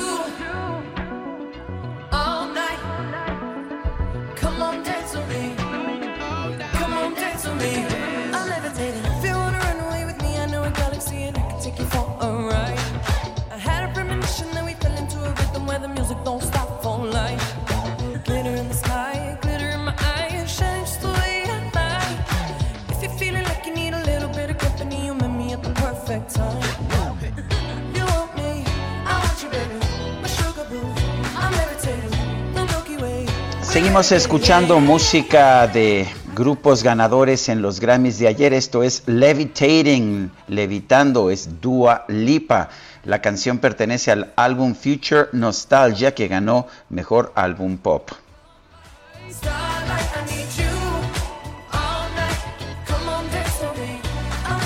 Me gusta, me gusta Dua Lipa, me gusta mucho. Oye, y tenemos mensajes esta mañana. Raquel Durán, hola, buenos días. Feliz lunes y excelente inicio de semana para todos ustedes aquí como todos los días, con el placer de escucharlos. Muchas gracias. Nos dice otra persona, el presidente sacó a los presos de las Islas Marías. Bien, ya que no nos cuesta. Ahora manda construir un museo que sí nos cuesta y resulta que del puerto de Mazatlán a las Islas Marías el trayecto es de cinco horas. ¿Quién va a ir y regresar el mismo día? El dato histórico del muse- el dato histórico en el museo estuvo preso José Revueltas. Además no va a permitir hoteles y al parecer quiere poner un gobernador de las Islas Marías. Pero lo que nos dicen es que era una cárcel que funcionaba bastante bien, que de hecho era de las pocas en México que sí, pues, eh, eh, que sí tenía este objetivo de la reinserción, pero pues a pesar de que sí funcionaba bien, eh, lo destinó para otra cosa. Eh, muy buen día para este excelente equipo. Aquí estamos informándonos en forma amena con profesionales que sigan bien y cuidándonos entre todos. Diana Vázquez, sí, pues hay que cuidarlos un montón y además ahora que viene las vacaciones y ahora con el puente, quién sabe. eh? Eh, tengo información de la tarjeta informativa de la Secretaría de Salud de la Ciudad de México sobre la vacunación en la alcaldía Miguel Hidalgo. La vacunación para adultos mayores de la alcaldía Miguel Hidalgo y de toda la ciudad está garantizada. Nadie se quedará sin vacunas, lo que dice la Secretaría de Salud.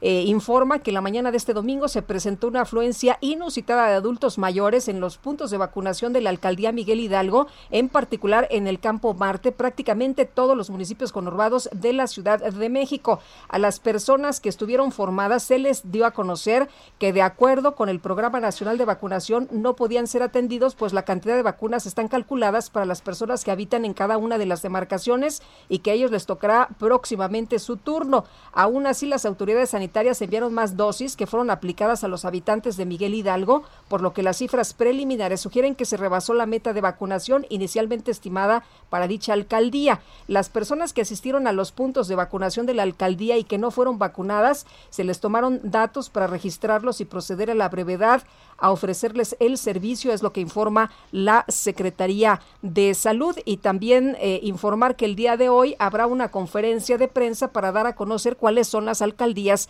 que siguen de vacunarse aquí en la Ciudad de México. Eh, la persona que a propósito me, señaló de esto que ocurrió ayer en Campo Marte me dice que, que no es cierto, que no se tomaron los nombres de las personas para pues proceder a vacunarlas posteriormente. Pero en fin, eso es lo que, lo que nos dice esta persona que estuvo ayer personalmente y lo que nos dice esta tarjeta informativa sobre lo que aconteció ayer con las vacunas de Miguel Hidalgo. Bueno, en otros temas, ayer terminó eh, la primera etapa de aplicación de vacunas en 11 municipios de Oaxaca. Karina García. Gracias, Lupita Sergio. Efectivamente, la jornada de vacunación anti-COVID para adultos mayores culminó la tarde de ayer en 11 municipios de Oaxaca, los cuales fueron programados por la Federación a través de la Delegación de Bienestar en la mayoría de las localidades. Eh, fueron distribuidas entre mil y cuatro mil dosis de acuerdo a las autoridades locales. El presidente municipal de Santa Lucía del Camino, Dante Montaño Montero, informó que en el caso de su jurisdicción fueron aplicadas casi 4.700 vacunas Pfizer, de las cuales 350 fueron destinadas a personas que pertenecen a otras localidades. Luego de que en días pasados fuera encañonado por guardias de seguridad de la delegada Nancy Ortiz Cabrera, al pretender ingresar a las oficinas de bienestar para reclamar la distribución de las vacunas, el municipio aseguró que no presentó cargos por este por estos hechos al confirmar que el presidente Andrés Manuel López Obrador eh, pues eh, confía en que cumplan con esta investigación que prometió en contra de la delegada federal a quien se le acusa de contar con guardias de seguridad de la policía auxiliar bancaria industrial y comercial. Y bueno, déjenme comentarles que en este municipio, en Santa Lucía del Camino específicamente, los, ah, los adultos mayores pues recibieron tamales y atole por parte de las autoridades y los agentes de las colonias eh, pues bueno, el día de ayer que culminó esta jornada de vacunación específicamente en esa localidad. Es el reporte. Karina García, muchísimas gracias. Buenos días. Buenos días, Karina. Y Wendy Sánchez, eh, una joven artista que viajaba de Nayarit a Guadalajara, pues eh, resulta que desapareció. Eh, Wendy Sánchez desapareció desde el pasado 9 de enero. Familiares eh, pues ya interpusieron una queja ante la Comisión Estatal de Derechos Humanos de Jalisco por la filtración de información por, far- por parte de la Fiscalía de la entidad. Y Baruch Sánchez, hermano de Wendy, te saludamos y te agradecemos que hayas tomado la llamada. Muy buenos días. Muy buenos días, gracias por el espacio, Lupita, Sergio. Gracias, Baruch. Cuéntanos del caso de Wendy. Pues miren, realmente eh, nosotros como familia seguimos enfocados y con la esperanza intacta de, encontrar a, a mi hermana. Eh, lo que sucedió el otro día con, con la Fiscalía del Estado de Jalisco fue pues un lamentable suceso que viola la presunción de vida de que se tiene que seguir en este tipo de investigaciones. Pero pues nosotros como familia seguimos seguimos al pie del cañón. Eh, Baruch, ¿tienen algún dato, alguna información? ¿La gente les ha proporcionado eh, pues algo que sea de relevancia que pudiera ayudarlos a, pues eh, saber el paradero de Wendy?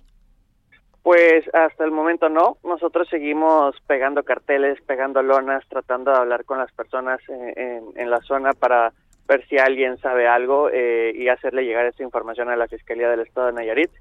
Eh, nosotros seguimos en el, en el mismo plan y, y esperando que esto nos dé buenos resultados.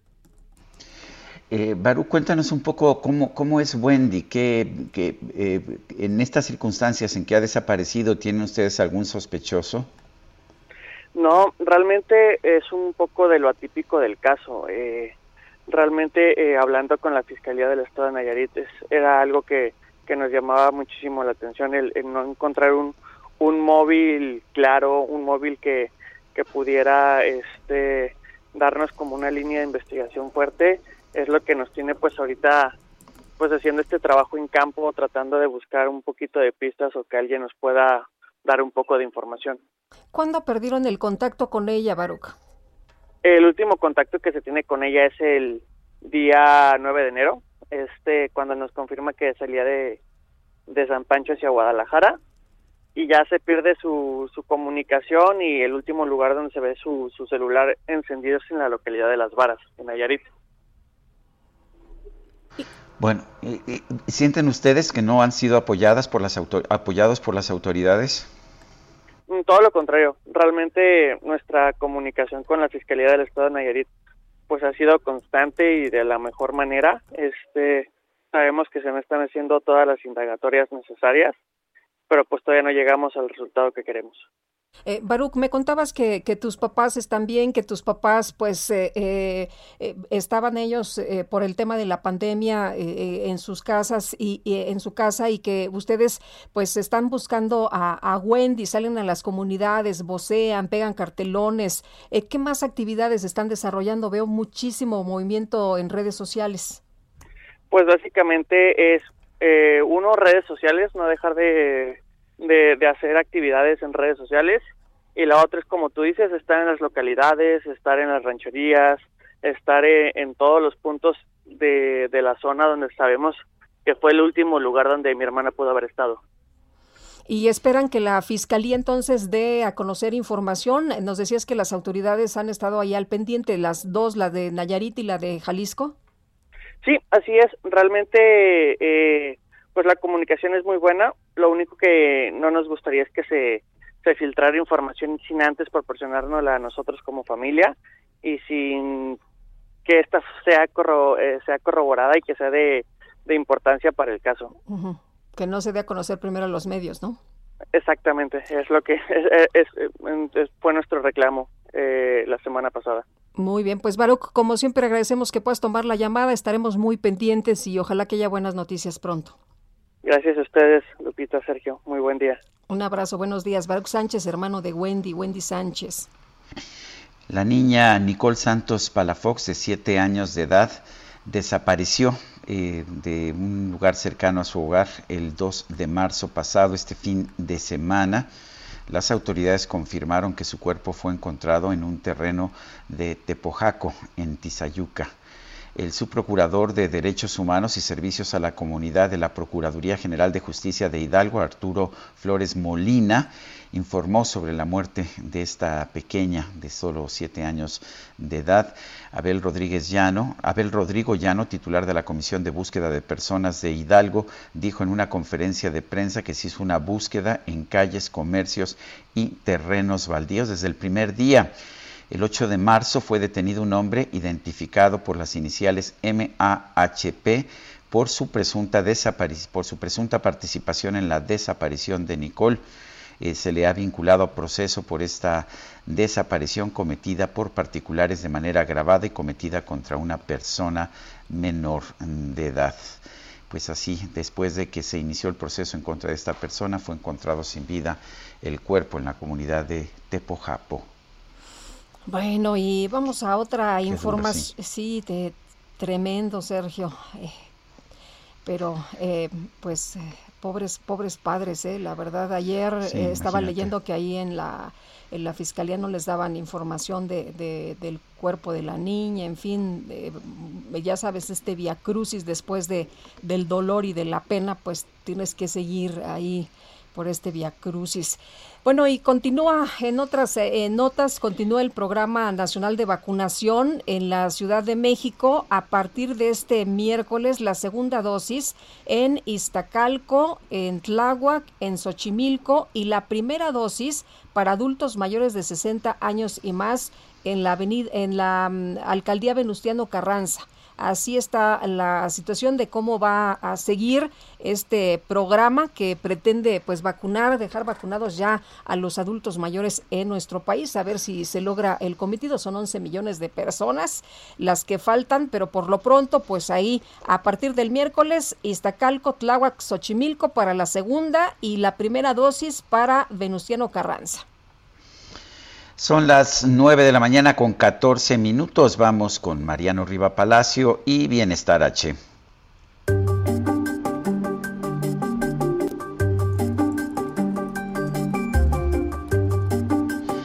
Mariano Riva Palacio, adelante con tu información. Querido Sergio, ¿cómo estás? Muy buenos días, Lupita, amigos del Heraldo Radio. Ahora que muchas personas están volviendo a sus actividades cotidianas o a la nueva normalidad, un sector de esta deseoso de reactivarse es el del turismo, en especial el turismo de playa. Y uno de los destinos más visitados por turismo nacional e internacional continúa siendo la Riviera Maya, toda la zona del Caribe mexicano, pues. Sin embargo, recordemos que ya tiene varios años que estas playas están siendo invadidas por el sargazo, esta alga en particular que se ve en las fotografías y quienes han visitado la zona, pues no pueden disfrutar al 100% de la playa por la aparición del sargazo. Y para que nos demos una idea de la dimensión del problema, Lupita, de acuerdo con una fundación de vida salvaje mundial, un organismo internacional dedicado a la preservación de la biodiversidad, la NASA detectó en el 2018 alrededor de 20 millones de toneladas de sargazo solo en las costas del Caribe mexicano. Recordemos también que el contacto con esta alga provoca efectos nocivos para la salud humana. Expertos médicos y biólogos, Sergio, aconsejan no tener contacto directo con el sargazo, ya que puede ocasionar diversos problemas, sobre todo en la piel, como dermatitis o la aparición de ronchas, ya que el sargazo libera ácido sulfúrico que provoca alergias en la piel de algunas personas. Y también estas algas tienen animales minúsculos que se llaman hidrosuarios. Estos hidrosuarios pican a la gente, pican a las personas que son muy sensibles y les queda muy dañada la piel. Por meses antes de la pandemia se empezó a remover con programas y presupuestos importantes por parte de las autoridades locales, pero no ha sido suficiente el trabajo. La quitan, quitan el sargazo y vuelve a aparecer. Por eso, investigadores del Instituto Politécnico Nacional, Sergio, van a apoyar en su detección mediante el uso de tecnología satelital. Los científicos mexicanos cuentan con una propuesta para transformar el sargazo en biocombustible, con el cual, bueno, pues se podrá generar energía eléctrica que se destinaría a zonas costeras. Los científicos politécnicos Lupita pues están dispuestos a trabajar con personal de la Secretaría de Marina y esta y este trabajo, esta investigación se divide en varias etapas. En la primera se va a definir el uso de un software, un programa de cómputo, el equipo y los insumos que son las imágenes satelitales. La segunda etapa se abordará el procesamiento de esas imágenes para identificar el sargazo y la tercera etapa será dedicada a conjuntar todos los datos en un sistema de información para conocer cuándo, dónde y cuánta cantidad de sargazo arribaría en los próximos, próximos meses al Caribe mexicano. Así que la intención, además de ser cuantificable, que es bueno, es sacarle el mayor provecho a esta alga, como ya lo comentamos al principio de, de, Bienestar H, generar electricidad, pero al mismo tiempo eliminar la contaminación de las playas. Pero también se generarían empleos, se impulsaría el turismo y se contaría con una red de datos, una base de datos nacional única en su tipo que no se tiene hasta el momento y con la cual se contaría para tomar mayores y mejores decisiones. Así que Sergio Lupita, amigos del Heraldo Radio, estaremos al pendiente del desarrollo de este proyecto científico impulsado por científicos mexicanos del Instituto Politécnico Nacional. Y así empezamos, así comenzamos la semana directamente con ustedes aquí en Bienestar H. Querido Sergio, querida Lupita, los datos del día de hoy. Bueno, pues muchísimas gracias, Mariano. Gracias, Mariano. Gracias, Sergio. Gracias, Lupita. Buenos días. Bueno, son las son las 9 de la mañana con 18 minutos. Vamos a un resumen de la información.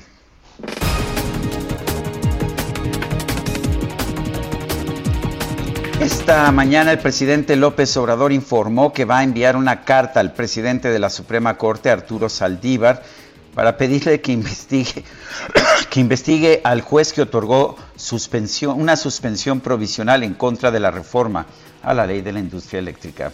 Le solicito que el Consejo que usted preside determine e informe si a la autoridad judicial mencionada le correspondía o no aplicar de manera oficiosa la suspensión a quienes no lo solicitaron y si es de su competencia o no resolver sobre este caso.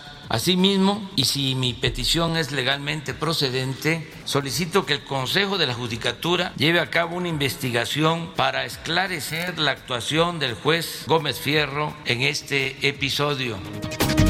Bueno, y además el presidente denunció que hay un grupo de conservadores que conformó un buró jurídico para oponerse a los proyectos y políticas de su administración. En este agrupamiento conservador y reaccionario destaca, entre otros, Claudio X González, pseudodefensor de la sociedad civil, pero en realidad beneficiario junto con su familia de la política de privatización impuesta desde el gobierno de Carlos Salinas de Gortari. Entre ellos se encuentra también el exministro José Ramón Cosío, quien cuando estuvo en funciones en el Poder Judicial legalizó injusticias de grupos minoritarios o guardó silencio cómplice ante corruptelas y arbitrariedades. La Agencia Británica Reguladora de Medicamentos señaló que de acuerdo con las pruebas clínicas existentes, no hay indicios de que la vacuna contra el COVID-19 de la farmacéutica AstraZeneca cause coágulos sanguíneos en las personas que la reciben. En un comunicado, el Vaticano señaló que no es lícito impartir una bendición sobre relaciones o parejas, incluso estables, que involucran actividad sexual fuera del matrimonio, como es el caso de las uniones entre personas del mismo sexo, ya que esto representa un pecado.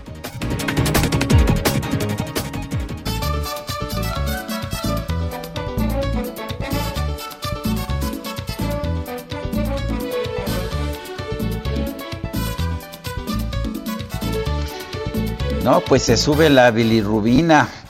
Fíjate que en las revistas The American Journal of Emergency Medicine y Science se publicaron estudios en los que se analizan algunos de los síntomas menos reconocidos del COVID-19. Des- destacan algunos casos documentados de hombres que presentaron una condición llamada priapismo isquémico, o sea, erecciones involuntarias incluso por más de cuatro horas. Según los expertos, estos síntomas estarían relacionados con las nuevas variantes del coronavirus.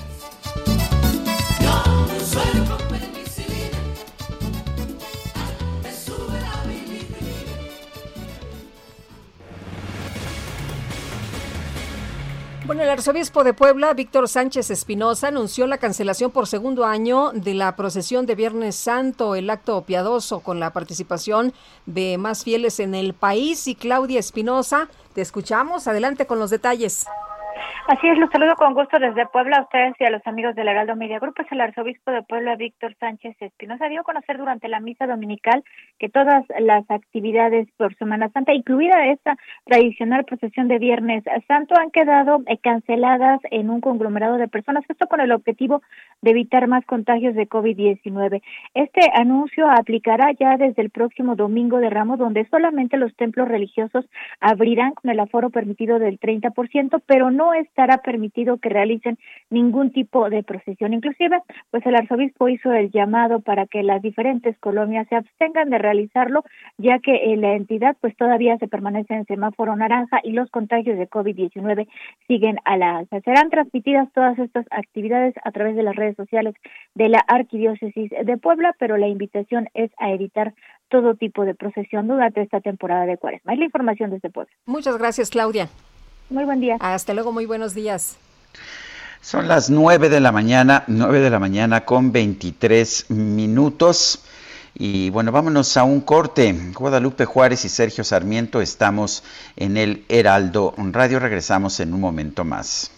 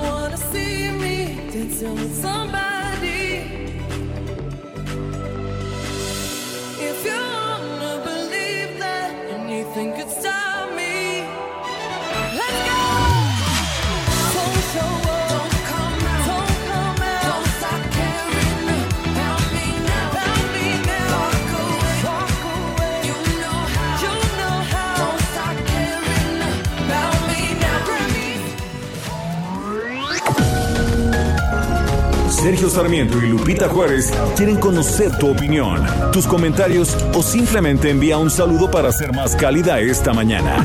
Envía tus mensajes al WhatsApp 5520 109647. Heraldo Radio, la HCL se comparte, se ve y ahora también se escucha.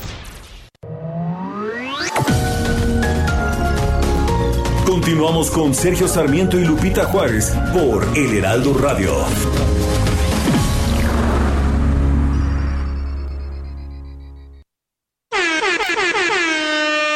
Tengan para que aprendan. La micro deportiva.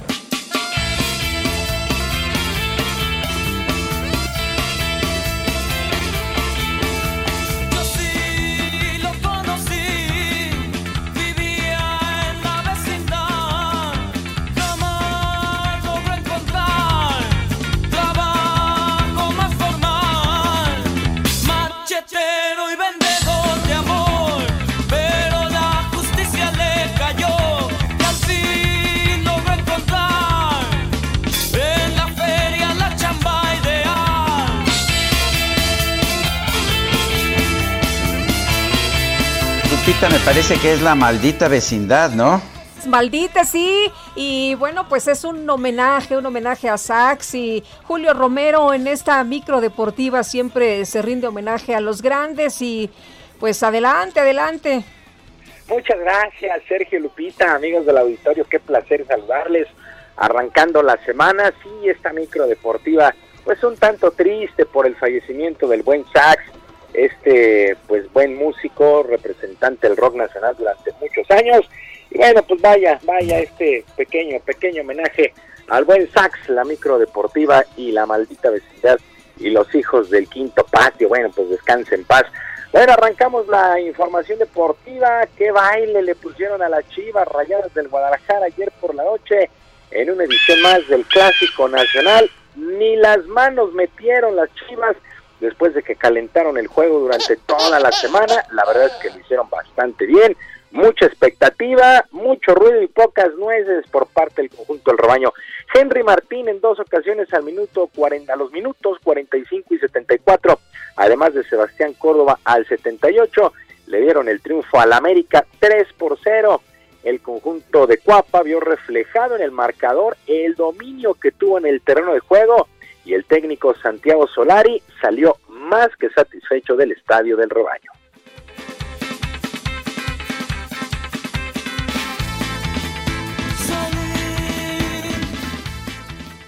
Hemos hecho un gran partido, el equipo hizo un gran partido y es una noche redonda, es, difícil ju- jugar un partido así de completo ¿no? en el fútbol profesional. Yo creo que desde, desde el principio, desde que pitó el árbitro hasta el final, eh, en todas las facetas del juego hemos estado muy, muy, muy serios y muy sólidos y, y lo hemos hecho muy bien.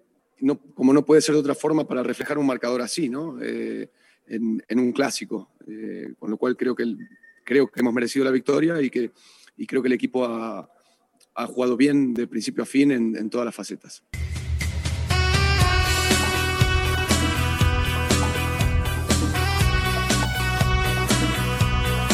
Bueno, y visiblemente molesto el timonel del rebaño, Víctor Manuel Bucetich, no tuvo de otra, así, no tuvo de otra más que reconocer la derrota y la superioridad.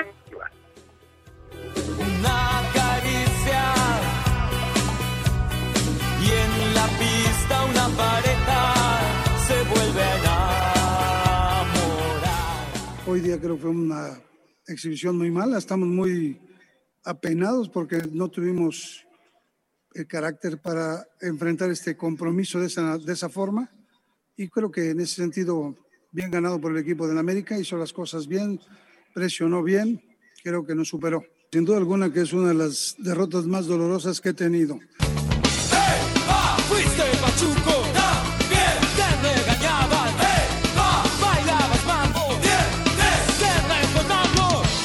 Así es que el América se lleva el clásico sobre las Chivas y sigue ganando partidos. Resultados completos de esta jornada 11. El Atlas venció 1 por 0 a Puebla, Juárez y Pumas empataron a 1, Mazatlán venció 2 por 1 a Tigres, Cruz Azul 1 por 0 sobre Monterrey, que sigue sin convencer con Javier Aguirre como técnico, el Santos 1 por 0 sobre Cholos, Pachuca se metió al Nemesio 10 para derrotar 2 por 0 al Toluca, Querétaro 2 por 1 sobre San Luis y para el día de hoy a las 9 de la noche cierra esta fecha con León enfrentando a Necaxa. Cruz Azul es líder general de la competencia, 27 puntos. El América tiene 25, Santos 21, Monterrey 19, Toluca 18 en el quinto lugar. Mientras tanto, fecha 27, allá en España la cosa se puso muy interesante con el empate sin goles del Atlético de Madrid y el Getafe y el triunfo del Real Madrid 2 por 1 sobre el Elche. Para el día de hoy, el Barcelona estará enfrentando al equipo del Huesca a las 2 de la tarde. De momento, el Atlético Madrid es líder, el Real es segundo y Barcelona es tercero con este duelo pendiente el día de hoy a las 2 de la tarde. En otras cosas, con una emotiva carta y un video con sus hijos, el mariscal de campo Drew Brees anunció su retiro del fútbol americano de la NFL después de 20 años, los últimos 15 con los Santos de Nueva Orleans. El pasador dijo adiós casi dos meses después de su último juego. Deja un legado de 80.358 yardas por aire, 7.142 pases completos, 571 pases de anotación, además de ganar un Super Bowl, el 49 que fue ante los Potros de Indianápolis. Por cierto, su llegada allá a la ciudad del Jazz en el 2006 ayudó además a la reconstrucción del equipo, pues a la reconstrucción también de la ciudad que había sido devastada por el huracán Katrina, así es que deja ya los emparrillados un grande, en verdad un grande Drew Brees, mariscal de campo de los Santos de Nueva Orleans. Y todo listo, todo listo para que este lunes se ponga en marcha el abierto mexicano de tenis en el puerto de Acapulco. Ya pasaron las calificaciones, ahora ya se vienen los duelos oficiales. Los duelos más atractivos, el eh, mexicano Gerardo López Villaseñor, que recibió invitación, recibió wild card, estará enfrentando al alemán Dominic Kopfer. El español Carlos Alcaraz estará midiendo a uno de los consentidos de la afición, al alemán Alexander Zverev, y el croata Marin Cilic estará jugando contra Sebastián Corda de los Estados Unidos. La actividad arranca de manera oficial a las 6 de la tarde con varios, varios duelos. Así es que Acapulco, Acapulco se viste de fiesta para el abierto mexicano de tenis. Y también este fin de semana terminaron los ensayos generales de la Fórmula 1 en Bahrein, previo a lo que será el arranque de la campaña el próximo 26, aunque la carrera es el 28. Y por lo pronto la escudería Red Bull calificó de muy positivos los tres días de actividades. El mexicano Sergio Pérez, quien se está estrenando con este nuevo equipo, con Red Bull, resultó el más rápido en la sesión matutina de este domingo, pero terminó en el octavo lugar de la general. Así es que hacer los ajustes necesarios después de estos tres días o día y medio para Checo Pérez de ensayos libres, hacer los ajustes con el Red Bull y buscar buenos lugares porque ahora sí está obligado, obligado el tapatío a los podios en la próxima campaña en la máxima categoría del automovilismo deportivo. Sergio Lupita, amigos del auditorio, la información deportiva, recordando nuestro, nuestras vías de comunicación en Twitter.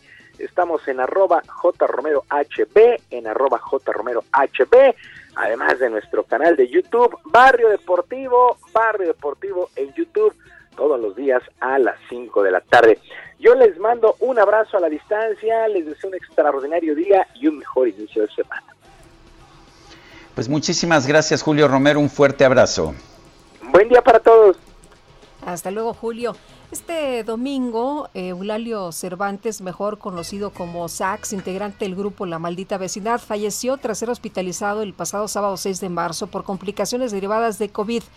Eh, vamos a platicar precisamente de, de SACS con la doctora Julia Palacios, académica investigadora del Departamento de Comunicación de la Universidad Iberoamericana, quien seguí puntualmente, por cierto, el día de ayer con sus comentarios de la entrega de los Grammys. Doctora, ¿cómo estás? Qué gusto saludarte, buenos ¿Qué días. tal? Qué gusto, qué gusto saludarles en esta mañana. Pues bueno, y ayer un día muy triste, ¿verdad? Sí. Con, con el fallecimiento de Sachs, eh, que pues fue muy rápido porque ya se había anunciado que estaba hospitalizado pues hace una semana prácticamente y había toda esta preocupación por su salud y, y bueno pues ya no resistió y se y se fue ayer.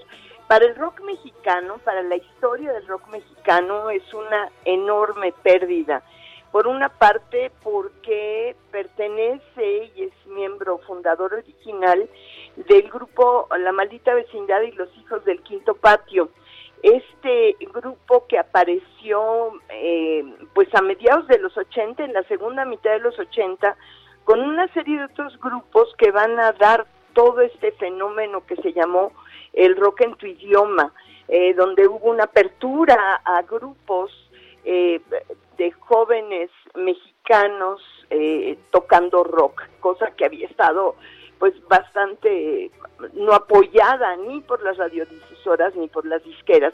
Entonces, eh, eh, Maldita Vecindad y el mismo Sax pues va a ser eh, pues un, un gran cambio en ese momento. Además, su música, sus canciones, eh, sobre todo el álbum El Circo de 1991, pues va a ser uno de los álbumes más importantes en la historia del rock en México, sin duda. Ahora, sax tocando el saxofón, precisamente de ahí su nombre, eh, pues va a llevar este instrumento a pues a, alturas sublimes, diría yo, dentro del rock, eh, como un instrumento fundamental eh, que, que envolvía, que bueno, pues todo lo que lo que suena el sax, más propio, digamos, del jazz, aunque bueno, hay muchos rockeros que incluyen y muchos grupos que incluyen el sax, pero él era emblemático en eso. Eh, entonces, eh, pues sí es, eh, por muchos motivos, duele, duele su partida, porque además pues era un personaje muy muy querido, muy querido por la comunidad rockera, muy querido por los fans, eh, por seguidoras y seguidores, eh, pues no solamente en México, en muchas otras partes. Así que bueno, pues estamos, estamos tristes con esta partida. que nos deja un gran agujero en el, el rock en, en México. Eh, bueno, pues, o- oye, Julia, en- entiendo la tristeza, eh, pero también hay que ver lo que estamos viendo en la música actualmente. ¿Cómo viste esta entrega de los Grammys de ayer? Bueno, pues eh, sí, ayer fue un día entonces, Sergio, de claroscuros, ¿verdad? En la noche ya estábamos celebrando esta los Grammys. Bueno, diferentes por un lado, porque pues son Grammys de la pandemia, eh, que los hicieron en vivo, pues eh, no es lo mismo tener el Staples Center lleno que tener unas cuantas mesas con pues un público que eran los mismos eh, intérpretes, ¿no? Entonces eso estaba un poquito raro, o sea, esa intimidad, decía yo precisamente en los tweets que mencionaba Lupita, pues son como tweets encerraditos, digo, son como como Grammys encerraditos, ¿no? Como hemos estado todos en estos tiempos, esa es una. Y la otra, eh, eh, me parecieron muy interesantes, eran como viñetas, diría yo, eh, había mm, entrevistas como y luego algunas actuaciones estaban pues supuestamente en vivo, otras pregrabadas. Entonces hubo ahí una gran labor de edición. Eh, creo que el balance final fue muy bueno, pero ¿qué fue más interesante para mí? Una carga de afroamericanos y de presencia afroamericana con estos visos políticos, incluso en algunas canciones, y la otra, las mujeres. Eh, Fueron Grammys de, de mujeres por muchos sentidos y muchos premios. Entonces, Julia, pues no, no sé si te cambia. enteraste. Julia, no sé si te enteraste de la controversia sobre The Weeknd, que fue eh, pues el grupo más, este, uno de los grupos más populares del año pasado, estuvo en el, en el show de medio tiempo del Super Bowl, no recibió ni una sola nominación. No, vamos, y ni una mención, Así nada. es. Y dijo que va a boicotear desde ahora los Grammys y dijo que era un acto de racismo. ¿Tú qué opinas? Fíjate que no sabría yo decirte esto del acto de racismo, eh, porque bueno, ¿qué, qué te digo? Time, sí. Había, había, a mí me faltaron latinos, bueno, ni siquiera faltaron latinos, porque estaba J Balvin, por ejemplo, y, y este, y este hombre Bonnie. Había reggaetón, Bunny, sí. eso era también, Bad Bunny, era rarísimo eso también eh, una mezcla ahí de psicodelia, reggaetón, y luego... El, el video donde, donde aparece esta persona eh, negra siendo detenida por eh, policías Eso, blancos, ¿no? Eso, sí, por eso es lo que digo, sí había un políticamente correcto, ¿no? Sí. Un mensaje políticamente correcto. Lo que él dice es que son corruptos, ¿no? Ay, Lo que bueno, dijo The pues Weeknd, muchas sí. Ajá, que son corruptos. Ahora. Lo que sí vamos a ver claramente es que acaba de cambiar la mesa directiva de la academia. Entonces, en ese sentido, hubo como un borrón y cuenta nueva de decir todo lo que se ha hecho antes eh, se va afuera y yo llego, que ahora es un afroamericano, el nuevo presidente de la academia, y se va a hacer lo que yo diga. No sabría yo decir eh, de estos actos de corrupción con precisión, eh, pero estos premios pues siempre tienen un cuestionamiento, igual que las ventas, igual que un montón de cosas que, que manchan a la industria disquera a lo largo de la historia, ¿no? O sea, ¿qué, qué hace que una canción sea más o menos popular? ¿Quién decide? ¿Quiénes son los miembros de la academia en este momento? ¿Quién le está presidiendo? Eh, ¿Cuál es la, la intención? Entonces sí, fue muy sorprendente que no estuviera The Weeknd, por supuesto. Eh, de repente yo veía que, eh, que mm, Taylor Swift hacía una carita como diciendo, y yo no, si yo soy la gran ganadora todos los años, ¿no? Donde, donde quede finalmente no se fue con las manos vacías. Eh, pero sí, podría yo decir algo raro. Eh, no sabría decir lo que es lo que hay detrás, habría que averiguar y esperar a que las cosas evolucionen. Pero por otro lado, pues sí hubo esta presencia afroamericana, esta presencia de mujeres y pues lo más esperado en la noche, este esta banda de chicos coreanos, BTS, finalmente tenían todo grabado y mucha gente esperó los Grammys para verlos. Entonces también eso nos habla de, de Eh, cómo es está otro el grupo que panorama. es es otro grupo que es muy muy popular, quizás el Muy, más popular del mundo, pero que no se le nomina para nada porque son muy comerciales. Eh, eh, imagínate, y, y entonces uno dice, ¿y lo otro no es comercial? ¿De qué se trata? Que te conozcan, que vendas, que no vendas, cuáles son los criterios, ¿no?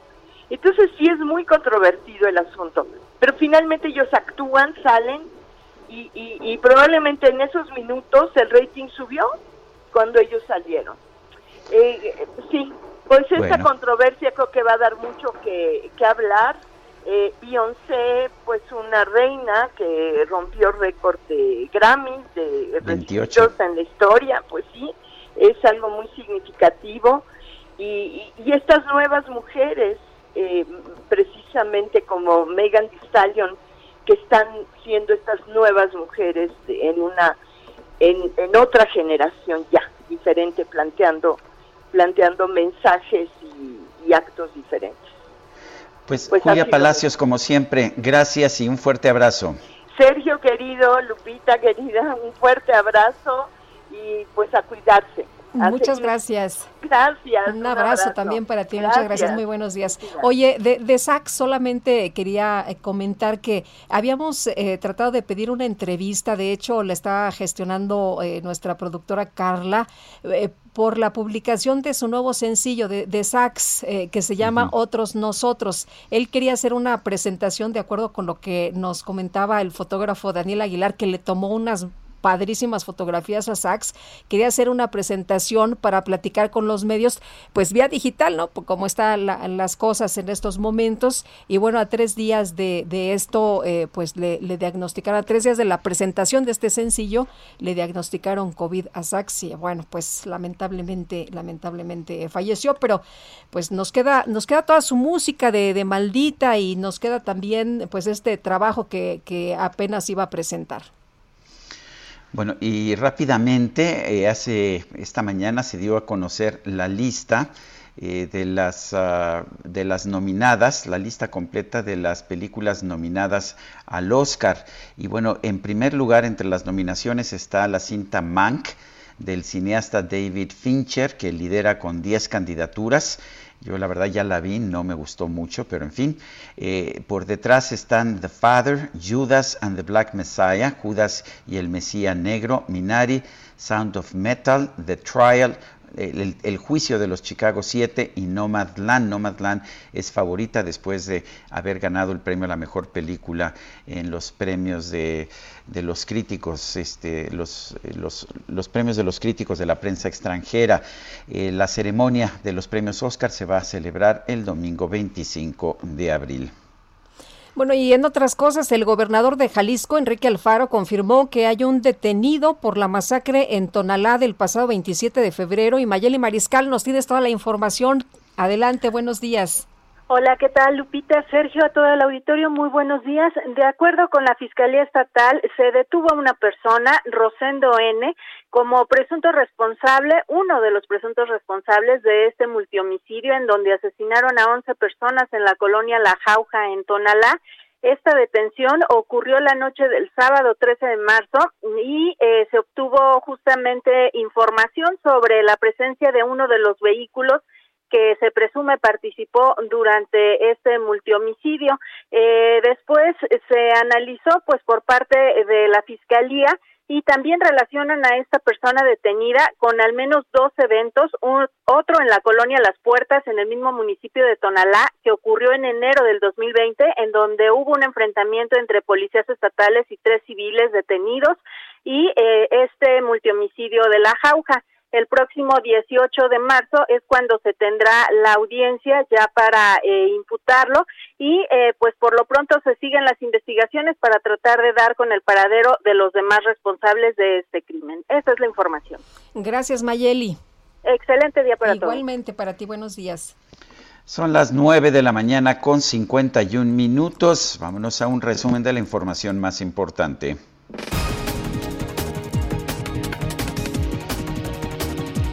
Desde Palacio Nacional, el presidente López Obrador informó que el subsecretario de Prevención y Promoción de la Salud, Hugo López Gatel, ya superó su contagio de COVID-19 y estuvo presente en la reunión de gabinete de esta mañana. Bueno, por otro lado, el presidente presentó a Berenice Romero como encargada de despacho de la Procuraduría Federal del Consumidor en sustitución de Ricardo Sheffield, quien, pues como sabe, se va de candidato por allá a León y pues eh, ella estará dando el quién es quién en los precios. Autoridades sanitarias de Alemania anunciaron la suspensión temporal de la aplicación de la vacuna contra el COVID-19 de la farmacéutica AstraZeneca para investigar los reportes sobre la presunta formación de coágulos sanguíneos en algunas personas que la han recibido. Bueno, y se han sumado Alemania, Italia y Francia. El gobierno de Reino Unido, por otra parte, abrió una investigación en contra de la policía de Londres por presuntamente utilizar tácticas violentas en contra de un grupo de activistas feministas que protestaban por el asesinato de una mujer llamada Sara, ocurrido el pasado 3 de marzo. Te voy a olvidar.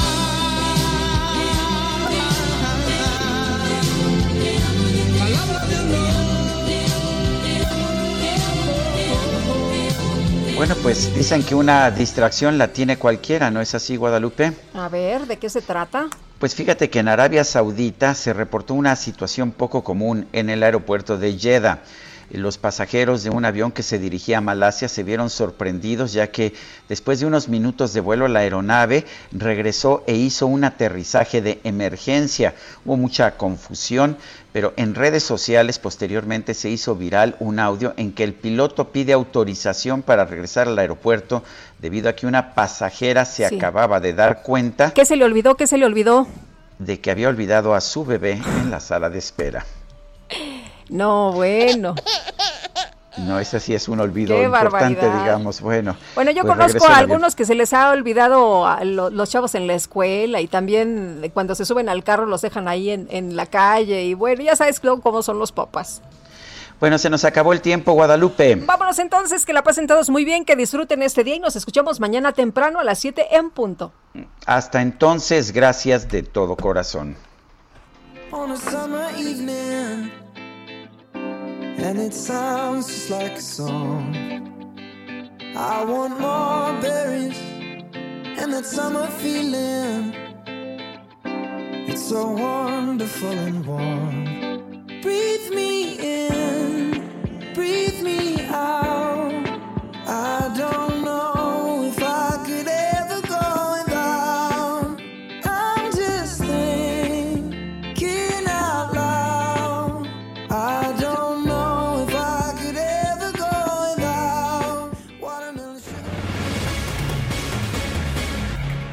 Heraldo Media Group presentó Sergio Sarmiento y Lupita Juárez por El Heraldo Radio.